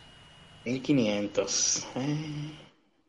Eh, Eso en servicios por una hora, 6000 pesos por 5 horas. A ver, eso es una hora. Es que aquí voy a hacer mi tablita. ¿1500 una hora? Ajá. Pero, trae foto ahí. Pues, hay, hay foto de varias ahorita. 6 mil pesos por 5 horas. 6 mil pesos por 5 horas. ¿Y qué chingados voy a hacer en 5 horas? ¿Me, pongo, ¿Me pongo a ver series en Netflix con ella o qué? Eh, no, lo sé, a lo mejor, a lo mejor eh, la, contratan entre varios y ya pues aprovechan las 5 horas, ¿no? La contratamos entre entre 25 para aprovechar las 5 horas. ¿no? eh, les dan de 4 mil hasta 10 mil pesos por toda la noche. Ellas reciben 7 mil y las personas que le manejan se llevan el resto, se llevan el 30%. Se ven el resto de que, ah, del dinero. Eh. Del dinero. al parecer les están dando un 30% de comisión y dependiendo del cliente pueden llegar a sacar más dinero. Eso fue lo que se pues, confesó a la, a la revista. 30% de comisión por tratarse del giro que se trata, me parece una, bueno, no sé, a ver si alguna prostituta nos está escuchando, pero me parece un buen deal, ¿no? Una buena, Digo, me imagino que te ah. darán algún tipo de protección. depende de qué tipo de garantías te den, ¿no? O sea, igual y, y, lo convierten en algo deducible. pues ya, Quiero pensar que estamos ante una organización respetable, ¿no? Que, se, se, comportan de manera seria, ¿no? Al tratarse de una televisora como lo es TV Azteca, señal con valor, pues no me imagino que la red de prostitución que hay en TV Azteca tendrá sus, garantías. valores, ¿no? No, garantías así de proteger al cliente y proteger a la trabajadora, ¿no? Asegurarse de que todo vaya correctamente. Y un plus. Asimismo, destacaron que las personas externas buscan, sobre todo a las participantes que están entre 18 y 23 años de edad, y principalmente a las venezolanas, porque al parecer son más atractivas para los clientes. Como me la recomendó el veterinario. También indicaron que a, las amorosas las llevan a diversos lugares como Acapulco, Playa del Carmen, en donde tienen que pagar parte de sus gastos como pues, todo, todo lo que se requiere para ese tipo de cosas. Uh, que la, ya ni yo, güey, que me llevan, a veces me han llegado a llevar a lugares así, claro, a trabajar pero no de eso, y no, y no tengo que pagar yo. no mames. Por eso mejor háganse freelancers. y pues eso está pasando. Yo, yo de las amorosas sabía otras cosas. No una red de prostitución. O sea, sabía, que, sabía que, sabía, que muchas muchas de ellas por ejemplo, se aprovechaban de marcas pequeñas, ¿no? De, de, personas que tenían tienditas eh, y se estaban promocionando en Instagram y les pedían cosas y al final nunca les daban la promoción, nada más les quitaban el producto. Mm, pero pues eso pasa en todos lados. Sí. Pero bueno, o sea, es, es de lo que había escuchado de, de estas personas, ¿no? De las que trabajaban en este programa en específico. Pero pues, no, no te imaginas que haya una red de prostitución dentro de todo esto, y menos en TV Azteca que tienen a Patti Chapoy, la defensora del mito. sí, la feminista más feminista la feminista más feminista. Laura Lamas, ¿cómo se llama? Marta Lamas. Marta Lamas. Eh, entonces, pues sí, tampoco te vas a imaginar muchas cosas. Dices, A ver, aquí en, en este programa de Calientes, ¿cómo? Imaginándonos. Enamorándonos. enamorándonos. Aquí en este programa le echas un vistazo hacia alrededor, a los güeyes, a las morras. Dices, pues si aquí hubiera un negocio, ¿de qué sería el negocio? ¿De traducción de textos? No. ¿De cálculo estructural de edificaciones? No. Ah, ya sé, de e, elaboración de, de maquetas para editoriales. No, prostitución, obviamente. Pues bueno. Pues, es que es que no sé, no sé si sería necesario. Es uno de los programas más vistos, con mejor rating, con más patrocinios. Yo creo que no les pagan por estar ahí. Ah, bueno, a ellos no, pero pues, el programa gana bien como para, estarse metiendo en esos negocios. Ya ah, no, pero eso ya es business del güey. el programa no tiene ahí nada que ver y TV Azteca tampoco, pero pues ya. La fama ya se la llevaron. La, la relación pues bueno, ahí está. Y lo malo, ¿sabes qué es lo malo? Que se les filtraron los precios. Eso nunca, eh, siempre en todas las clases de administración, casi lo primeritito que te dicen es no publiquen sus precios porque pues eso afecta al, mercado, ¿no? Y bueno, pues ahí está. Esperemos que, eso no afecte el mercado de la prostitución en México porque porque pues es donde, donde vive la mayoría, ¿no? Entonces.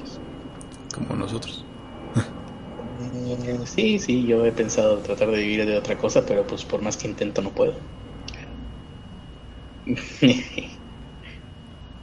Eh, no entendí por qué. Es todo lo que podemos leer del comentarios. No entendí por qué dice eso Jesús Alejandro Ramírez Campos, de la persona a la que le tendría que preguntar.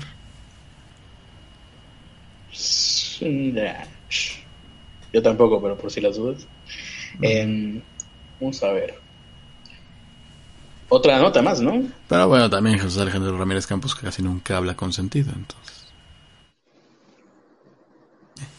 Igual, igual. Eh, Chabelo, Chabelo, sí, Chabelo. En caso de duda, Chabelo. En caso de Jesús Alejandro, Chabelo. Eh, Chabelo, habían dicho que habían tenido que operarlo de urgencia, ¿no? Al final de cuentas, me parece no fue así. Estuvo de trending topic y creo que ahorita todavía está de trending topic Chabelo, porque pues es eso, ¿no? Eh, la salud de Chabelo, por lo pronto, creo que es lo más preciado. Eso y la tilma de, de Juan Diego es lo que más se está cuidando ahorita en México, porque yo no sé cómo sea un mundo sin que exista Javier López Chabelo, ¿no? Igual y resulta ser que la profecía maya se cumple y el día en que muera Chabelo al día siguiente ya no sale el sol. Y vamos a tener que empezar a hacer sacrificios otra vez. Eso, igual como está ahorita México, no batallaríamos. Saldría saliendo el sol diario, yo creo.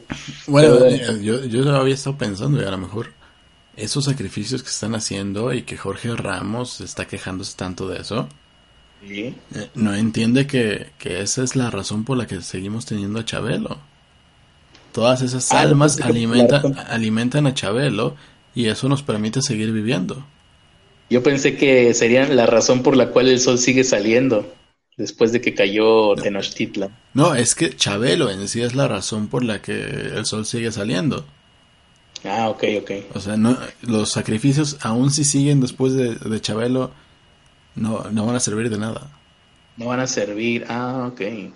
Sí, porque digo, si fuera por los sacrificios que hay actualmente en México, que sale el sol al día siguiente, pues ya nos hubiéramos carbonizado porque cada día saldrían como 40 soles al mismo tiempo. Eh, al final de cuentas, parece ser que la operación no fue de emergencia, no fue nada por lo menos grave. ¿Esto lo dije fuera del aire o lo dije? sí, ¿verdad? Es que de repente tuve un déjà vu, pero porque te lo comenté a ti nada más, ¿no? Sí. ¿no? Sí. Ah, eh, ¿Por qué? porque, ¿qué, qué? Ah, sí. Porque la enfermedad de Chabelo, pues cualquier cosa es eh, peligrosa. Pero Chabelo dice que no. Aquí tenemos la grabación. No estoy mal ni grave, cuate. Ni de emergencia. No, no me sale. Simplemente recuperándome de una operación programada. O sea, estaba programada la operación. Sí, una operación a los... ¿Cuántos tendrá Chabelo? Como, como 10 años, ¿no? Mm. Bueno, y aquí estoy viendo las, eh, los memes, no me había tocado ver, porque puse Chabelo, y no me había tocado ver el meme de, de Chabelo lamentándose de la, del incendio de la capilla de Notre Dame, de la Catedral de Notre Dame, porque ahí se había bautizado cuando la inauguraron. Eh, no, creo, la capilla de Notre Dame apenas tiene 900 años.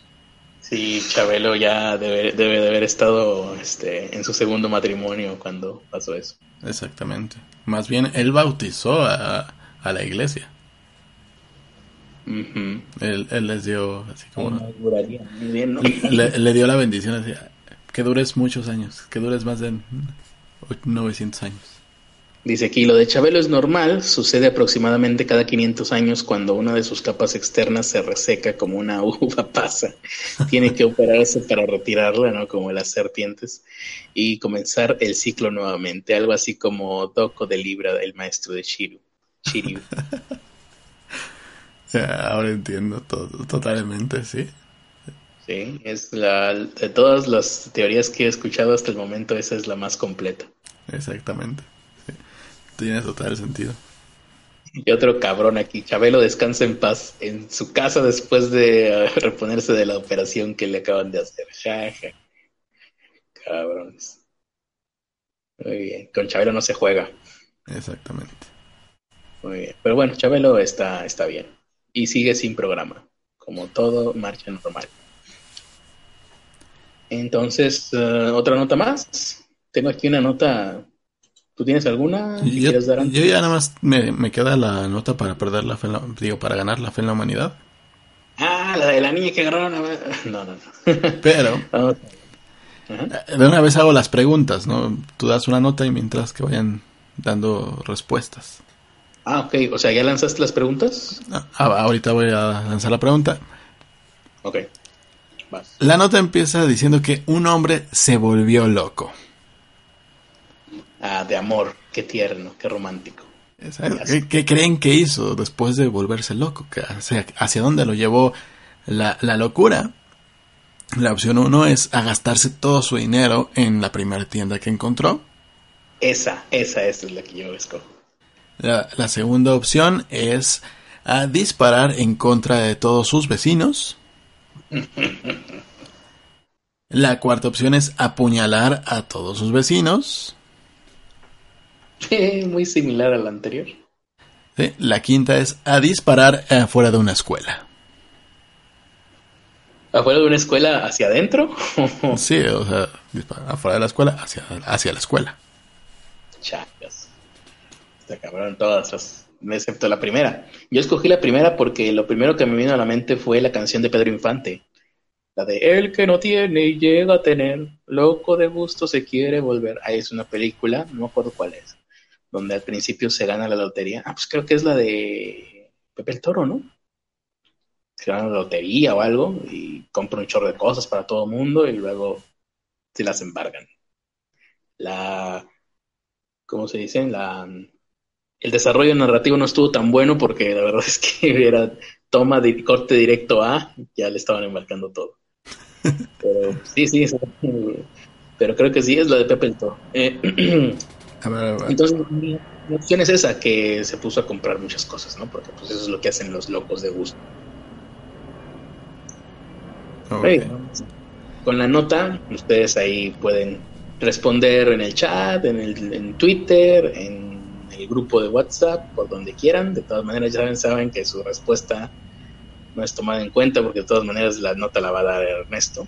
Sí, acuérdense, la primera opción es se gastó todo, la segunda opción es disparó a sus vecinos. La tercera, apuñaló a sus vecinos. Y la cuarta, disparó hacia una escuela. Prefiero la de Pedro Infante. Hay un Red Carpet, un servicio que se llama Red Carpet Home Cinema, que es básicamente el Netflix de los millonarios. Ustedes que nos estén escuchando y que son unas personas opulentas, porque si no, no estarían escuchando este podcast. para estas alturas de la noche ya estarían dormidos para poder llegar a duras penas a su trabajo de mañana en la mañana, para ganar sus sueldos miserables que aún así son mucho más sustanciosos que los que yo gano. Eh, si ustedes eh, fueran así, no estarían escuchando este podcast. Así que muy seguramente ustedes se pueden dar este lujo. Red Carpet Home Cinema. Esto es, llamémosle, publicidad encubierta, pero bien segmentada, porque se las estamos dando a ustedes la publicidad. Si ustedes eh, quieren gastarse 300, no, 300, ojalá, 3 mil dólares por alquilar una película. Pueden hacerlo en patreon.com diagonal pobre podcast. Sí, vayan a Patreon y nosotros les damos, no una, de todas las películas que tenemos por 3 mil dólares, hasta les llevo la videocasetera. Ah, no, no puedo llevarles la videocasetera. Porque mis papás la tiraron. Hoy sin mi consentimiento y sin que me enterara y sin que pudiera hacer nada. Acto seguido, sí, porque yo tenía aquí una videocasetera VHS en mi casa, marca Sony, en buen estado. Acto seguido, acto seguido. Y bueno, se la dieron al fierro viejo, les dieron 10 pesos por ella, se la llevaron. Acto seguido, voy a Mercado Libre y pongo la marca y el modelo de la videocasetera y veo que las están dando alrededor de dos mil pesos a la venta. Es el precio de venta que actualmente alcanza. Nada, vete a, cualquier casa de empeño y las encuentres en 100 pesos, 50 pesos. Pero no la que yo tenía y en el buen estado que yo la tenía. Y la marca, la marca Sony. Sí, te encuentras cualquier Pioneer, chingada, pues no mi, casetera Sony de seis cabezas que yo tenía aquí, que no tenían por qué haberse llevado nadie. Carajo. Muy bien. ustedes, que recordemos de lo que estábamos hablando, están dispuestos a gastarse tres mil pesos por alquilar una película. Vayan y contraten Red Carpet Home Cinema, el Netflix del 1% para los que no estén familiarizados con el 1%, puede significar dos cosas. El 1%, que es la gente que tiene el 90% del dinero del mundo, son los millonarios, o el 1% que creo que no sé por qué la utilizan también los choppers, los motociclistas. Creo que por ahí hay alguna leyenda urbana sobre motociclistas, entonces muy seguramente si ustedes son amigos de motociclistas, por ahí habrán visto que traen anillos, colguijes o chingaderas del 1%. En este caso hablamos no de los shoppers, sino de los millonarios. Solo se lo puede permitir el 1% de la población global. Vamos a ver en qué consiste estos servicios, porque, bueno, ustedes ya accedieron o ya están de acuerdo con el precio y dicen, sí, me parece justo, comprar una película por 3 mil dólares. Adelante, pero antes de que pasen su tarjeta de crédito Visa Mastercard Golden Asshole, es un servicio de lujo que proporciona acceso a nuevas películas cuando se lanzan. Eh, la idea fue de Fred Rosen, un empresario, abogado y filántropo. Hombre, pues muy filántropo no se ve con estos servicios tan capitalistas, pero es estadounidense, fue presidente de Ticketmaster, con lo cual ya veo por dónde va la herencia ideológica. Em, ayudó a transformar a Ticketmaster en un gigante de la distribución. Trabajó para el Cirque du Soleil, Outbox Technology, varios personal projects, ah no, proyectos personales, bla, bla, bla. Su nueva plataforma de cine, que primero se lanzó en Nueva York, Los Ángeles y San Francisco, me imagino que ahí habrá muchos millonarios, está ahora disponible en casi todas las grandes ciudades de Estados Unidos. Ah, nos vamos a tener que esperar un poquito nosotros los pudientes de México entonces. Es para salas de cine. Su proyecto, este Red Carpet Fucker, es para salas de cine domésticas sofisticadas, es decir, la sala de cine de una residencia. O sea, la sala de cine que no tenemos nosotros en nuestra casa. Eh, se lee en su sitio web, el sistema es compatible con la mayoría de las televisores de alta definición que salieron al mercado en los últimos tres años, siempre que tengas una alta velocidad de conexión a Internet. Bien, cosas que ya con las cuales ya cuentas si eres una persona pudiente como nosotros se asoció con un güey llamado Dan Feldman, que no sé quién será, pero que a partir de ahora quiero ser su amigo, especialista en, distribución en Hollywood. Y bueno, esta experiencia elitista pide entre 1.500 dólares. Ah, mira, o sea, también juntando pues dos meses de sueldo, nos podemos dar ese lujo, ¿no? 1.500 dólares, no, más meses de sueldo. cuatro meses de sueldo por 1.500 dólares o hasta 3.000 dólares por disfrutar de un estreno cinematográfico desde la sala de tu casa. Eh, cada producto que dice que a cada producto que existe dice este Mamun digo eh, el presidente de esta esta compañía cada producto que existe tiene una versión de lujo lo cual me hizo pensar ¿por qué no las películas? Eh, con este nuevo servicio, los multimillonarios estadounidenses, potencialmente de otras partes del mundo también, como aquí nosotros, Power Podcast, pueden alquilar películas exclusivas que solamente se están pasando en el cine. O sea, por ver una película que se está pasando en el cine en tu casa, 1.500 dólares mínimo. Pues si es algo como estas chingaderas de Avenger y eso, pues sí, ¿no? Mucha gente, incluso que no es millonaria, hará el esfuerzo.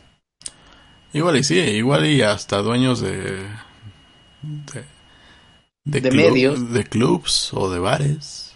No, de, de, clubs más bien. Ahí seguramente les cobrarían más por, por ser comercio, pero por ejemplo, si tú tienes un medio chingón especializado en cine, pues la pides y que la ve todo el staff y ya la, la critica. Pues sí. Sacan su, su onda ahí. Eh, Rosen, de 75 años, ah, mira, ya está Ruco. ¿Y qué va a hacer con todo ese dinero? No se lo va a llevar a la tumba, mejor démelo a mí. Consiguió contratos con Warner Brothers, Paramount, Lionshare, Run y Frocker Shashkin, que ahora todos pertenecen a Disney, todos los anteriores. Eh, para que esto fuera posible, también de una serie de licencias para asegurarse de evitar la capirotada. Ah, no, la piratería. Ah, tiene un catálogo anual de 40 películas nada más. creo, que, hasta yo saco más videos que eso al, año, pero bueno. 40 eh, películas al año, incluidos éxitos taquilleros recientes que no puedes encontrar en Netflix, como, tomen nota, para que vayan apartando la que quieran ver ahí en su sala de cine por 3 mil dólares, Aquaman o A Star is Born de Lady Gaga y, y Danny Morra, se llamaba eh, Bradley Cooper.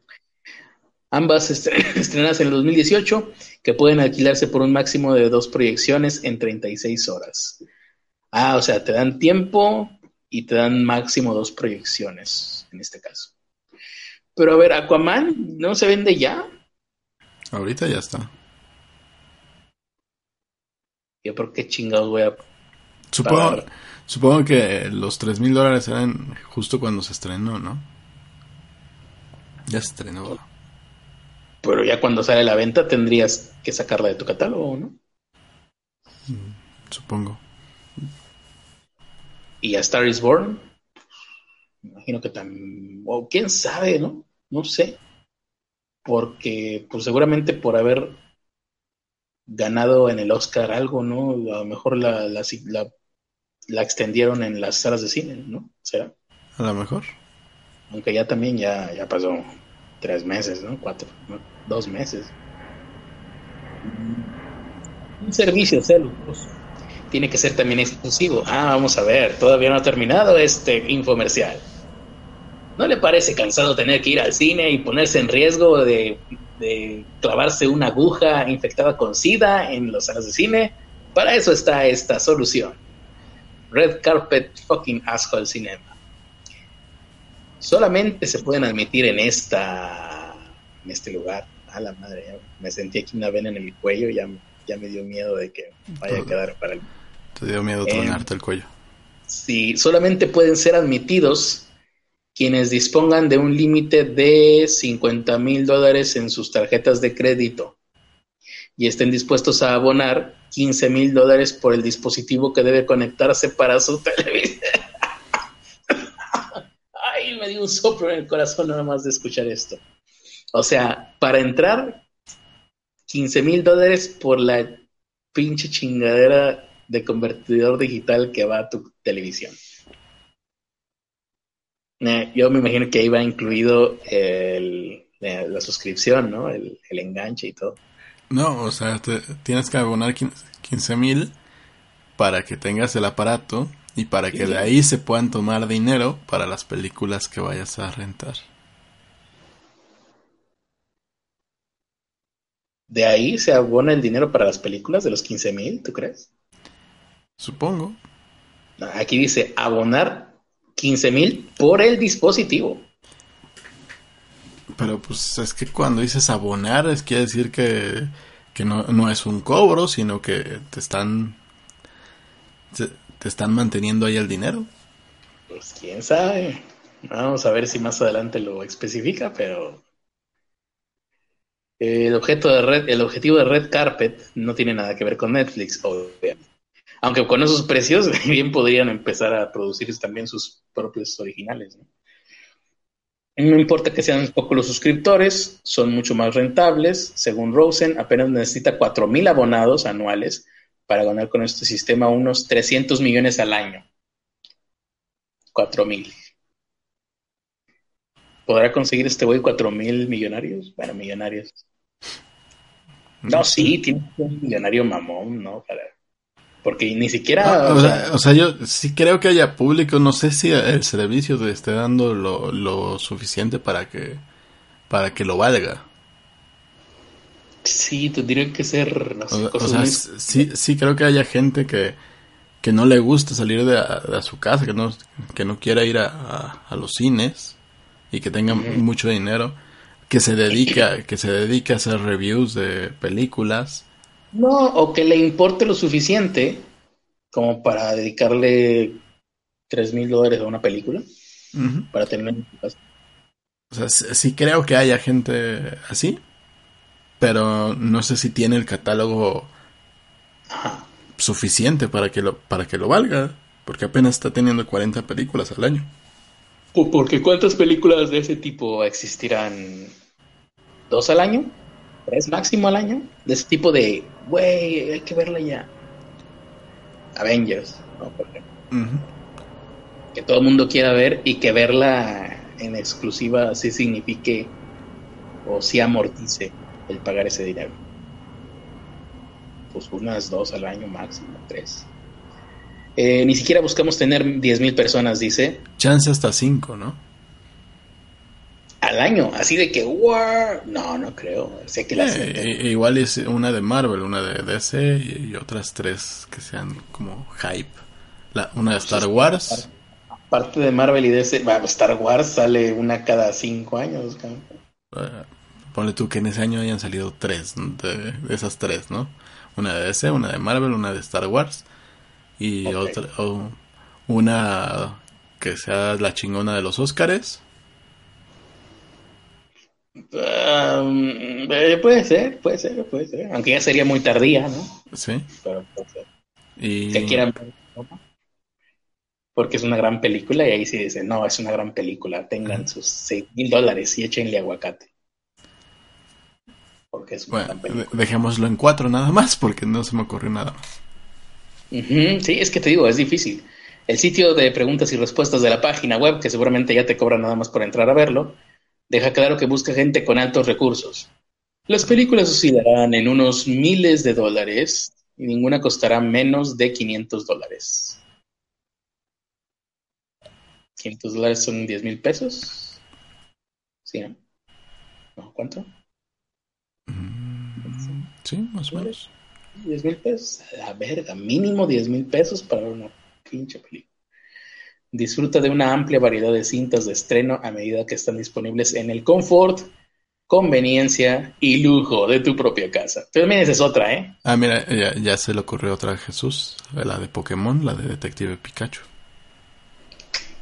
No, ándale. Aunque si eres una persona millonaria, tal vez no tengas la infantilización para querer ver Pikachu, pero no sé.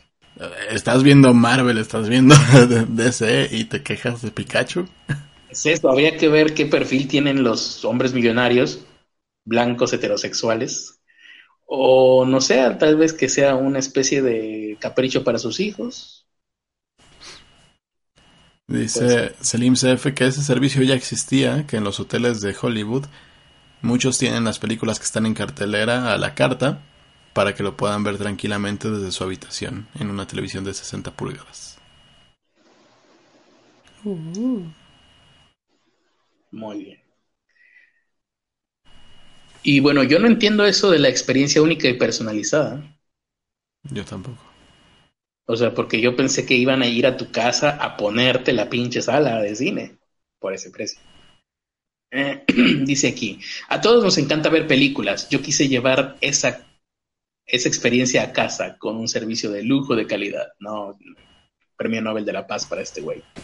Les recomendaría este servicio a mis amigos, dijo la actriz y ex directora ejecutiva de Paramount Pictures, Chan, Cherry Lansing, uno de los 25 hogares de lujo, por supuesto, en donde se lleva probando el sistema desde diciembre. Ah, ok, en la casa de esta vieja eh, se está probando este sistema. Muy bien.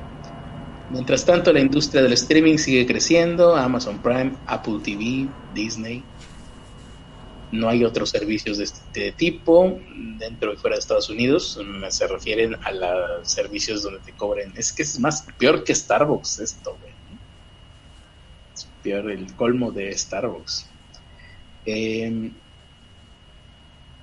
pues aquí lo único que me interesaría saber, porque la verdad no veo ninguna plusvalía más que el ver en tu casa una película que podrías ver en tu casa dentro de tres meses. Eh, me interesará saber si prospera esto o por lo menos logra mantenerse. Seguramente no, ¿no? sí es difícil mantenerse en un el negocio del streaming. Ahora imagínate si lo haces todavía más de nicho.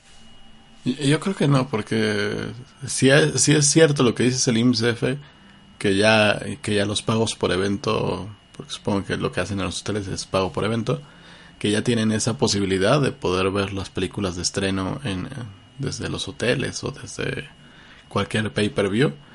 No, Vas y te rentas una habitación y ves la película. Sí, no requieres de tanto. No requieres de estar pagando tres mil dólares para... No, bueno, 15 mil dólares para que te pongan un aparato. Ajá, sí.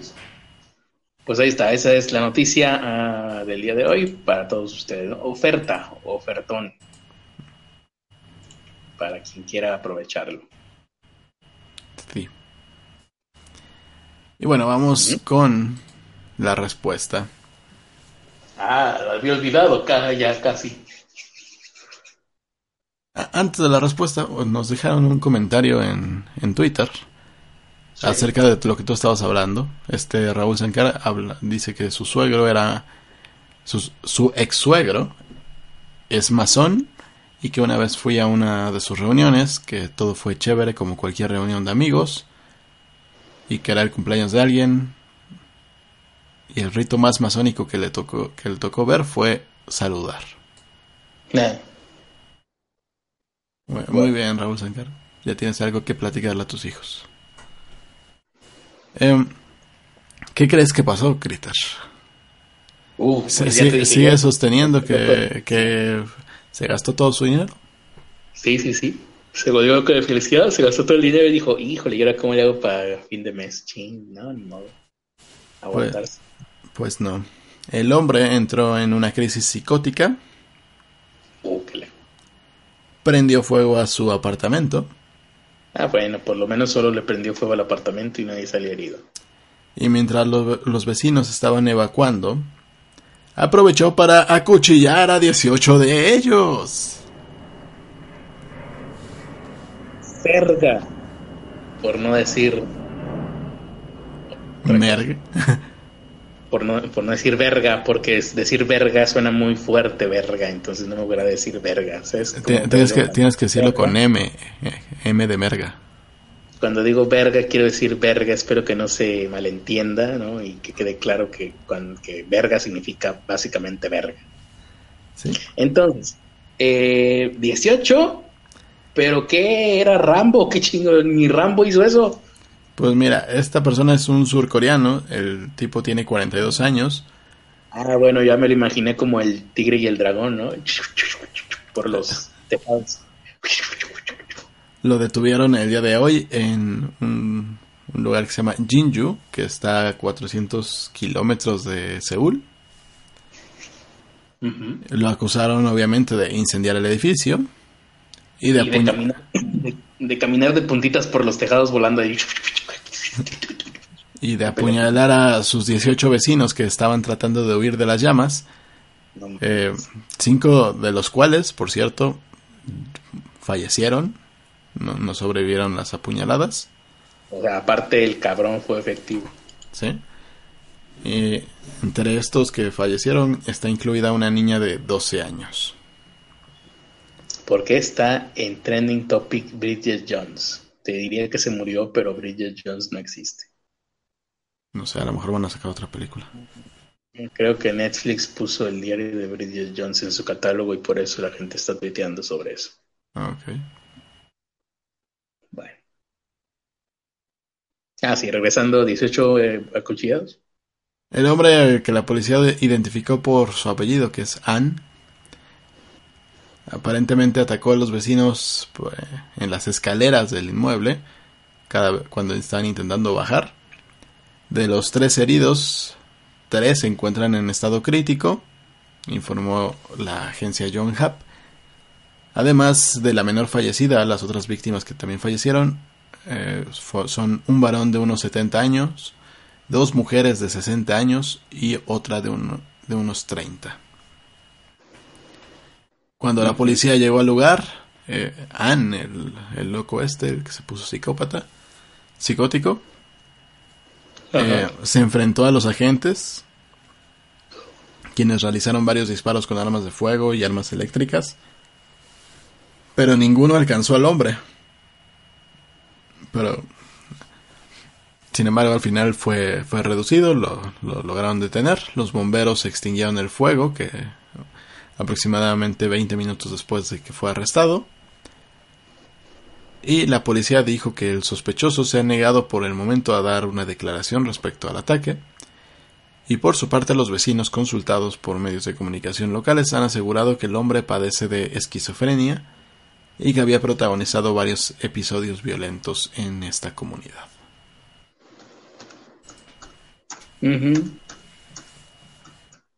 Pues como el güey que fue a romper las puertas de la logia masónica aquí en Monterrey, ¿no? Mm, sí, pero con más... Con más enjundia, con... Con más, planeación y, táctica. sí, con más habilidad y con más arrojo sobre todo, sobre todo. Em, te iba a decir, oye, que, que, que sí estaba buena René Zellweger, ¿eh? O sea, no es que no me haya dado cuenta, pero después de tantos años recordar y volver a verla aquí en las fotos que ponen de ella, sí está muy chida. Ya en la última del bebé de Bridget Jones, ya no se parece a ella misma, ¿eh? No sé si ya llegaste a verla. Mm. Eso fue el sonido de tu puerta cerrándose porque te saliste de tu habitación.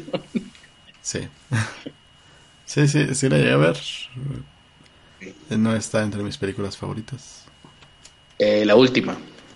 Ninguna. Ninguna. ah, porque apenas. Ninguna de Bridget, de Bridget Jones. Porque apenas te iba a preguntar si, si tú fueras Bridget Jones, ¿te hubieras quedado con el personaje de Hugh Grant o con el de Colin Firth? Pues con, el, con el que se quedó al principio, ¿no? Con el fotógrafo aventurero, seguramente me hubiera quedado con el mismo. Ya ni me acuerdo quién era, Era Colin, ¿no? no, Coco se llamaba, pero sí. Sí, se queda con Colin, no, no se queda Sí, se, queda, se, queda, con el divertido. A ver, recuérdenme en el chat quién, quién era quién en la película de Bridget Jones, ya ni me acuerdo. Pero yo me hubiera quedado con Hugh Grant.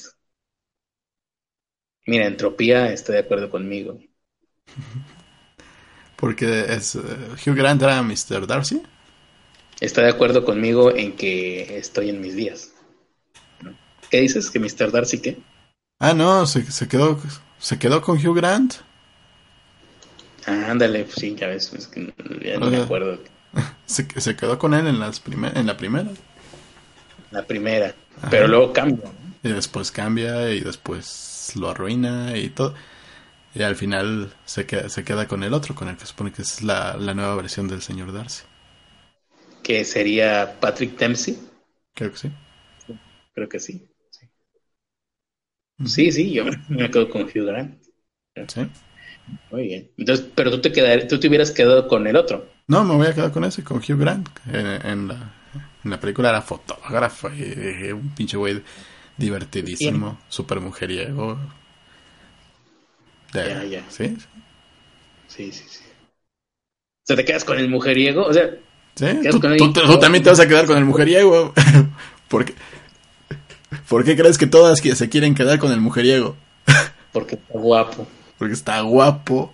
Porque algo, algo debe de tener que tantas lo quieren. Oye, pues sí. Pero no funciona así para los hombres o sí, a ver. Siendo hombre, uno buscaría una mujer que muchos una mujer que muchos hombres quisieran tener y que fuera hombreriega. Mm, no sé. Guapa, obviamente. Fuera muy guapa también. lo principal es eso. La razón por la que elegimos a Hugh Grant es eso. Por lo guapa. Por la guapa. Lo hablo desde mi heterosexualidad. Eh, ah, y, aparte porque eso eh, era un personaje mucho más divertido que el otro. Pero en la vida real, es que la verdad, ahora que lo pienso, sí, sí estoy pendejo, ¿no? Porque en la vida real tú tampoco buscas a alguien, ay, sí, el divertido, porque sabes que el divertido. No, es que es, guapo, era divertido. Eh, guapo, digo. De, de, alguna manera prometía un futuro de, de aventura, así de, ay, sí, vamos a viajar por el pinche mundo mientras yo tomo fotografías y tú estás ahí al lado. Es que fíjate, te das cuenta, en una película suena bien chingón, pero en la vida real no suena tan chido. No, pues, el, el, el amor ciega a la gente, ¿no? Y en este caso, el amor que tenemos hacia Hugh Grant nos cegó. Sí. Hacia la verdad de su personaje, por lo que veo. Y, y, no, no, no, creo que sea muy diferente a, muchas relaciones reales, ¿no? Que, que, que, dicen, ah, mira, es que ese güey es un bien, bien aventurero, vamos, vamos con ese güey y se van con ese güey y pues al final de cuentas sí, sigue siendo sigue siendo un güey aventurero y pues le, vale, le termina valiéndole madre, ¿no? Sí, exacto. Como compas y como un amigo, si dices, ah, pues yo quiero un cabrón aventurero. O sea, no quiero, sino me gustaría llevarme con cabrones aventureros, que, que sean líderes, la chingada. Que sean libres, que sepan lo que quieren y todo eso. Pero como pareja quiero estabilidad, ¿eh? ¿Será que también que ya estoy hablando desde mis 34 años? Porque la película de Bridget Jones pues salió cuando yo tenía 19. Sí. Ahí veías a Hugh Grant y decías, ay, un día quiero encontrar un hombre como él. Sí, ah, bueno, al, final de la del bebé de Bridget Jones se, termina quedando con el otro, ¿no? Por fin, después de 22 años, no, 12 años nada más. Después de 12 años. Después de 12 años y de que Hugh Grant se murió. Y, una cirugía que le cambió el rostro por completo y que ya no se parece a ella misma. Eh, dentro de la, de la misma línea, Hugh Grant se muere y se muere después de haberla dejado. Y va, va, al funeral y están un chingo de viejas que amaban también a Hugh Grant. Sí, sí, una especie de Charlie Sheen. Pero guapo. Pero guapo. Porque no olvidemos, es lo principal, guapo. Sí. Muy bien. Vamos a ver qué opina la gente sobre nuestro, nuestro amor platón hacia Hugh Grant. Ya, me acordé cómo, cómo fue la línea. En la primera se queda con Hugh Grant. Eh, Hugh Grant la decepciona en algún momento para la, para la segunda. Ella se decide ir por el otro, por el que se supone que es Darcy. Bueno, se apellida Darcy dentro de la misma serie. Y Darcy ya está casado. Así que, así, que vale todo merga. Y ya llega la tercera parte donde Darcy ya se divorció. Y, y está. Y, está otro pinche güey aventurero. Que, eh, que el nuevo el nuevo güey aventurero es, si no me equivoco. Es, um, eh, salía de doctor, ¿no? En, otra serie. Es McDreamy, es uh, el de la Grey Anatomy. Sí, de Grey Anatomy, que una vez más está mucho mejor que Darcy. Sí, güey, no mames, pobre Colin. Piensa cómo se llama ese güey. Y al final, al final ya se queda por fin con, con, el señor Darcy, que, que, eso nunca va a pasar en la, en la, en la original a la que hace referencia esta obra.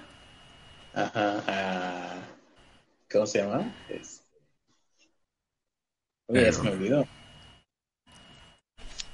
Nada. Prejuicio y no sé qué chingados. Sí, orgullo y prejuicio. Orgullo y prejuicio. Eh, Oye, pues yo. estaba compitiendo con Patrick Dempsey. ¿Eh? competía con Patrick Dempsey. Sí, ¿quién? Colin, Colin, Fear contra Patrick Dempsey. No puedes competir. ¿Sabes quién es el único que podría competir contra Patrick Dempsey? Eh, no sé. Eh, eh, que le hace de Wolverine. Ajá, es lo que te, te, iba a decir apenas eso. ¿Alguien tipo Hugh Grant se llama? Sí alguien tipo Hugh Grant, y Hugh Grant sin esteroides, ¿no? Hugh Grant en una de esas chick flicks, no en las de X-Men. Entonces, fíjate, si hacen una adaptación mexicana como ya lo hicieron de la boda de mi mejor amigo. No, Hugh Jackman, Hugh, Grant es el primero, el que ya se murió. ¿Dije Hugh Grant? Sí. ¿En lugar de Hugh Jackman? Sí. Es que los dos, los dos son Hugh y los dos son guapos, no te preocupes pero por lo menos no dije Jim Hackman, que era el ex Luthor de Superman la primera. eh, puedo ser. Bueno, me la pasas si yo te pasé la de Carranza y Cárdenas. Entonces, eh, cuando hagan la adaptación mexicana del diario de Bridget Jones, yo me postulo para dos. O para Bridget Jones o para el papel de Mr. Darcy, que es el feo. Digo, sí, estoy muchísimo más feo, pero bueno, eh, la idea es esa. Ya si me pueden poner al lado, pues casi a cualquier actor mexicano, como quiera, voy a dar el contraste, cabrón. Sí. Eh, no, pues, seguramente si te ponen a ti de Mr. Darcy, a mí me pondrían de. Podrían de. de, Brad Pitt. Exactamente. no se supone que tenía que ser solamente un poquito más bello. Eso es lo que, hubo. Haz de cuenta que es Brad Pitt y ya. Sí. Eh, era Daniel Clever, es el nombre del personaje. Eh, Hugh Grant. Ajá. Vamos a ver comentarios de la gente sobre este entretenido. Esto estuvo más eh, interesante este tema que el suicidio de Alan García. ¿eh? De hecho, sí.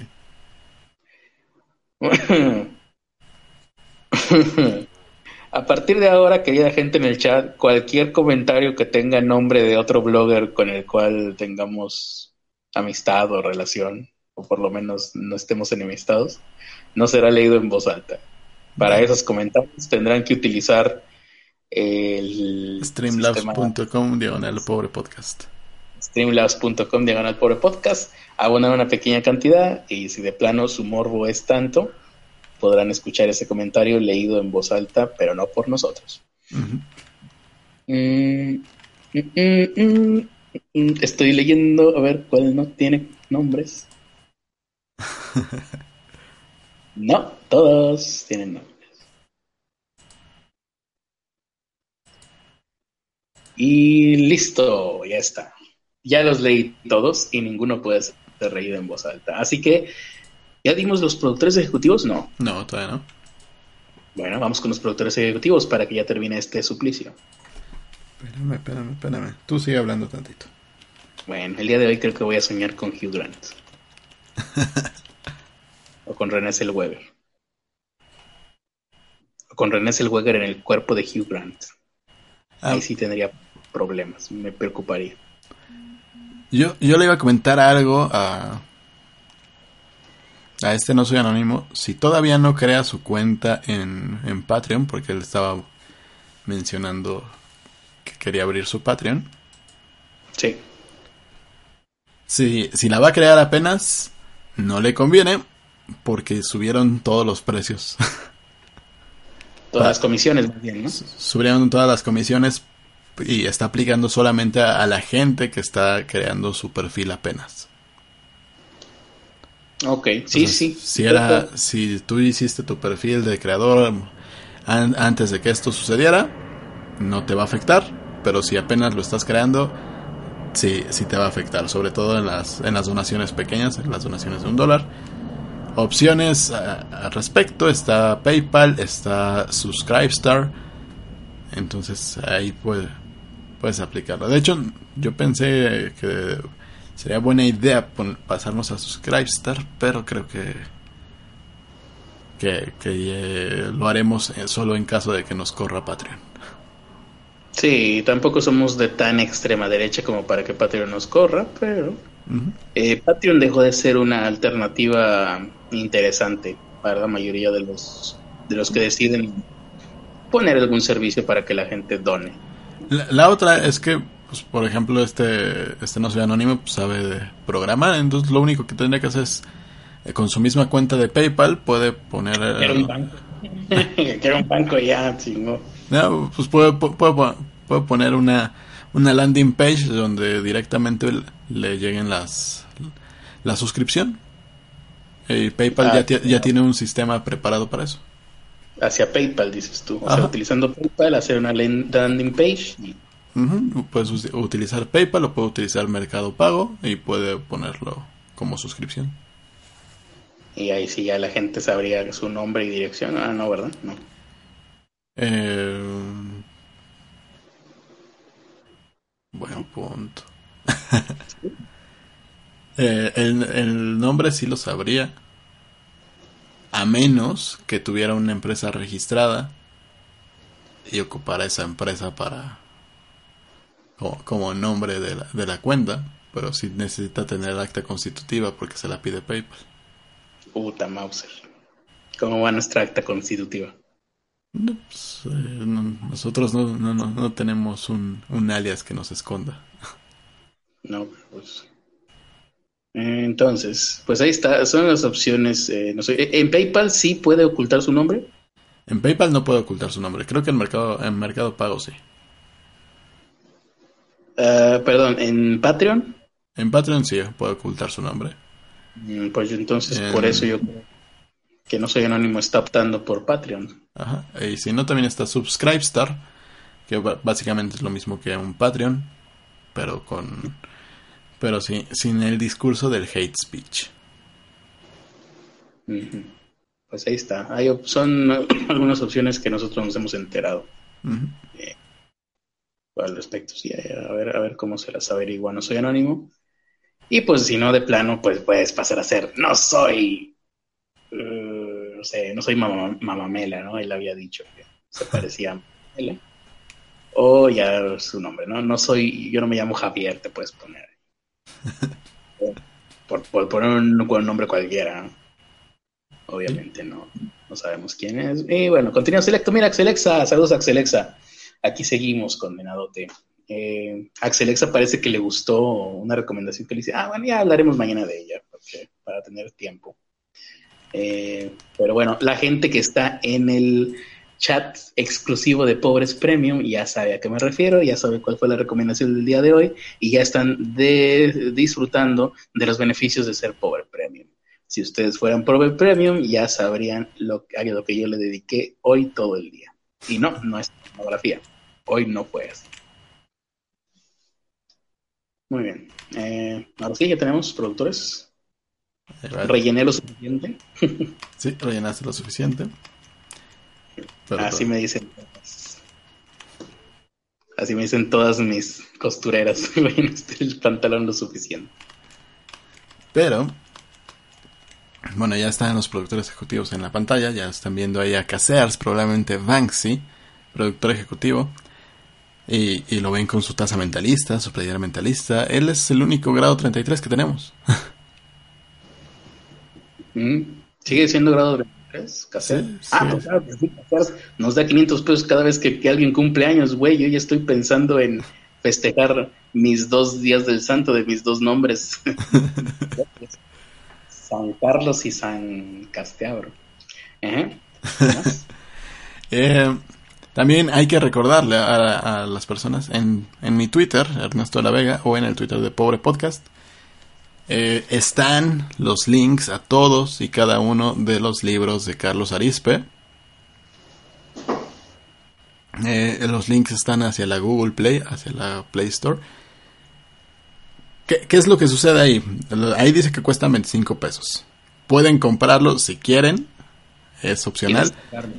Ajá, sí, se va a quedar en su librería, van a poderlo ver cuando quieran. Y si, y si de plano dicen, no quiero gastar, pero sí quiero leerlo, es también Porque la verdad es que esto, este libro es una monserga, una estupidez. Opinión personal. Lo, cual, pues, es, respetable, digo. A final de cuentas lo hizo Carlos con mucho cariño. Pero, si, no, si no tienen dinero ahorita, pero si quieren leerlo. De hecho, no. Lo hice con todo el odio que pude. Pues Probablemente sí. Pero si no tienen dinero ahorita y quieren leerlo, pueden hacerlo. Nada más le dan clic en vista previa y está el 100% de la vista previa. O sea, van a poder leerlo completo sin pagar nada. Claro. Y ahí están todos, todos tus libros, los, los cinco libros, los dos diarios, los tres que son de sus blogs y el y, y, su, y el cómic que le hizo a NSK, ese está gratis, sin importar. No, no hay otra opción más que gratis. ah, el cómic de NSK, sí, como olvidar.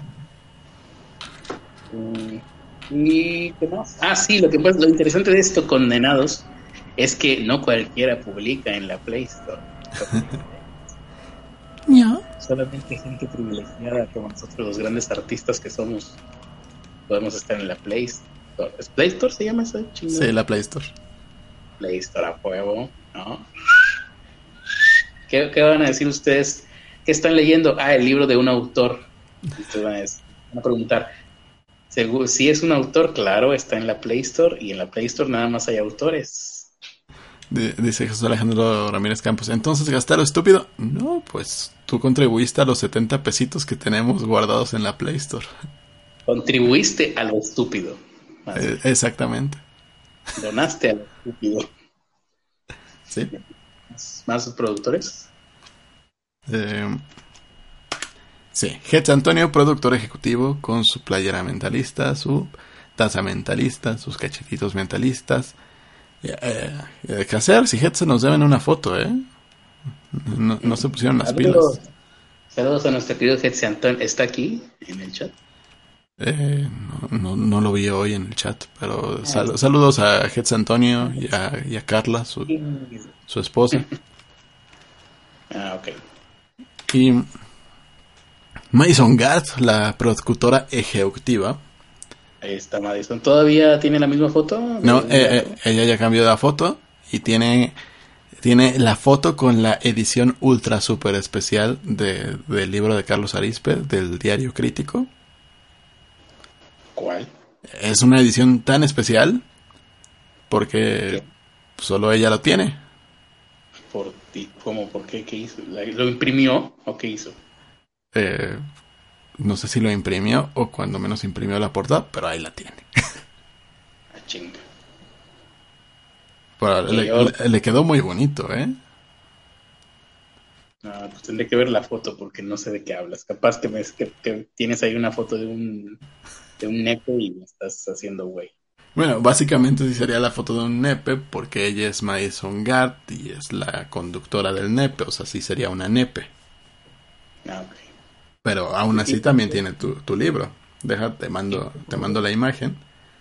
Yo recuerdo ese libro, impreso, impreso por Editorial Critter. Solo lo tienen Raúl Sancar, eh, Alonso no, pero la, versión de Raúl Sankar se queda corta con esto. Ahorita lo vas a ver, se ve bien bonito. Lo tienen, y el original y firmado por el creador, o sea, por Dios mismo, por mí, es Raúl Sankar, Alonso y un par de amigos que no serán mencionados, pero que también lo tienen. Son cuatro personas en el mundo. Cuando muera, esos libros van a valer madre. ya, ya te mandé la imagen. Muy bien. Tenemos más productores QGG Pues, todo el mundo tiene dinero de, de contestar encuestas, al parecer. Sí, oye, yo me voy a escribir a eso. ¿Qué chingados hizo Madison? Oye, eso se ve muy chido. ¿Será No sé, pero se ve bien chingón. Sí, no mames. ¿De dónde salió eso? es el Photoshop. ¿Quién sabe? Sí, sí. sí quiero capaz de que, de que haya impreso su propia versión. Hay que preguntar luego porque si hay servicios de impresión chidos así, pues, hay varios que quiero imprimir.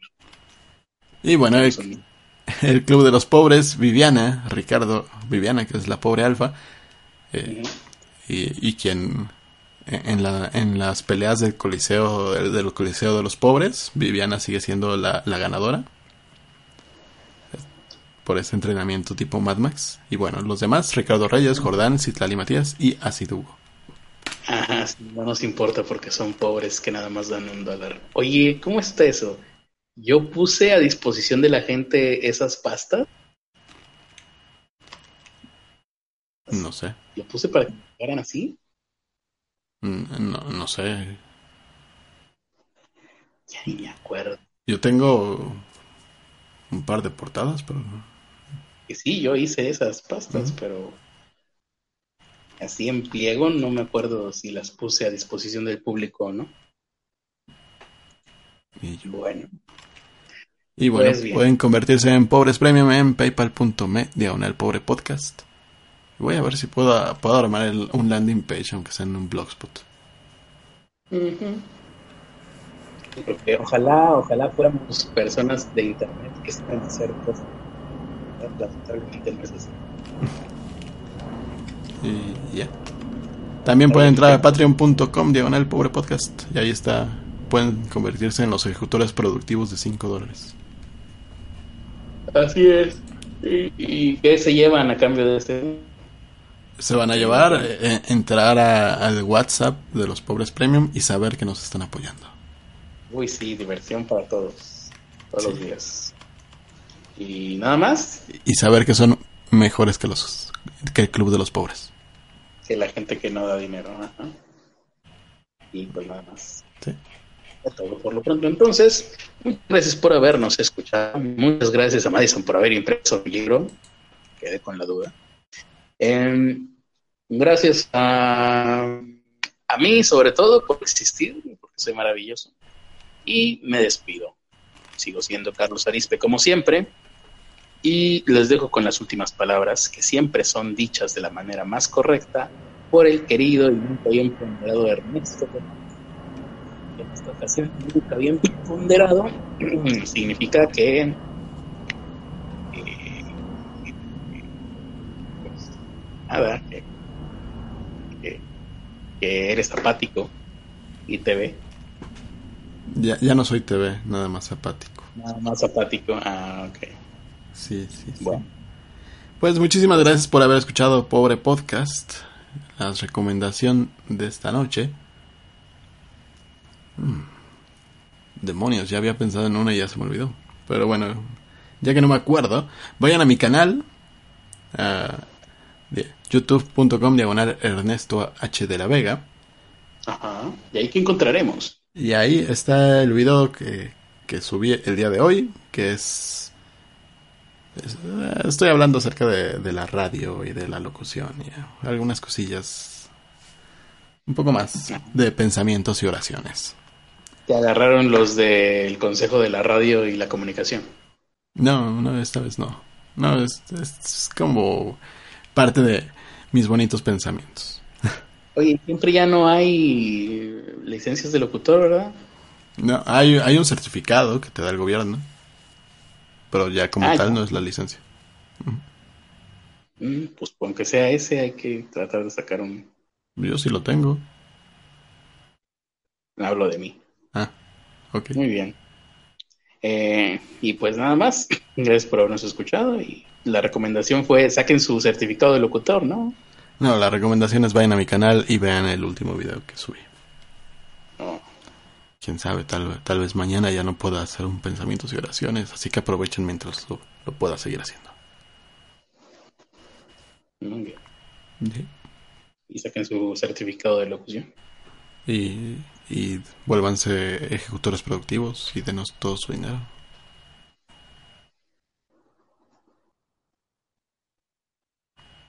Eso le llamo yo publicidad. Sí.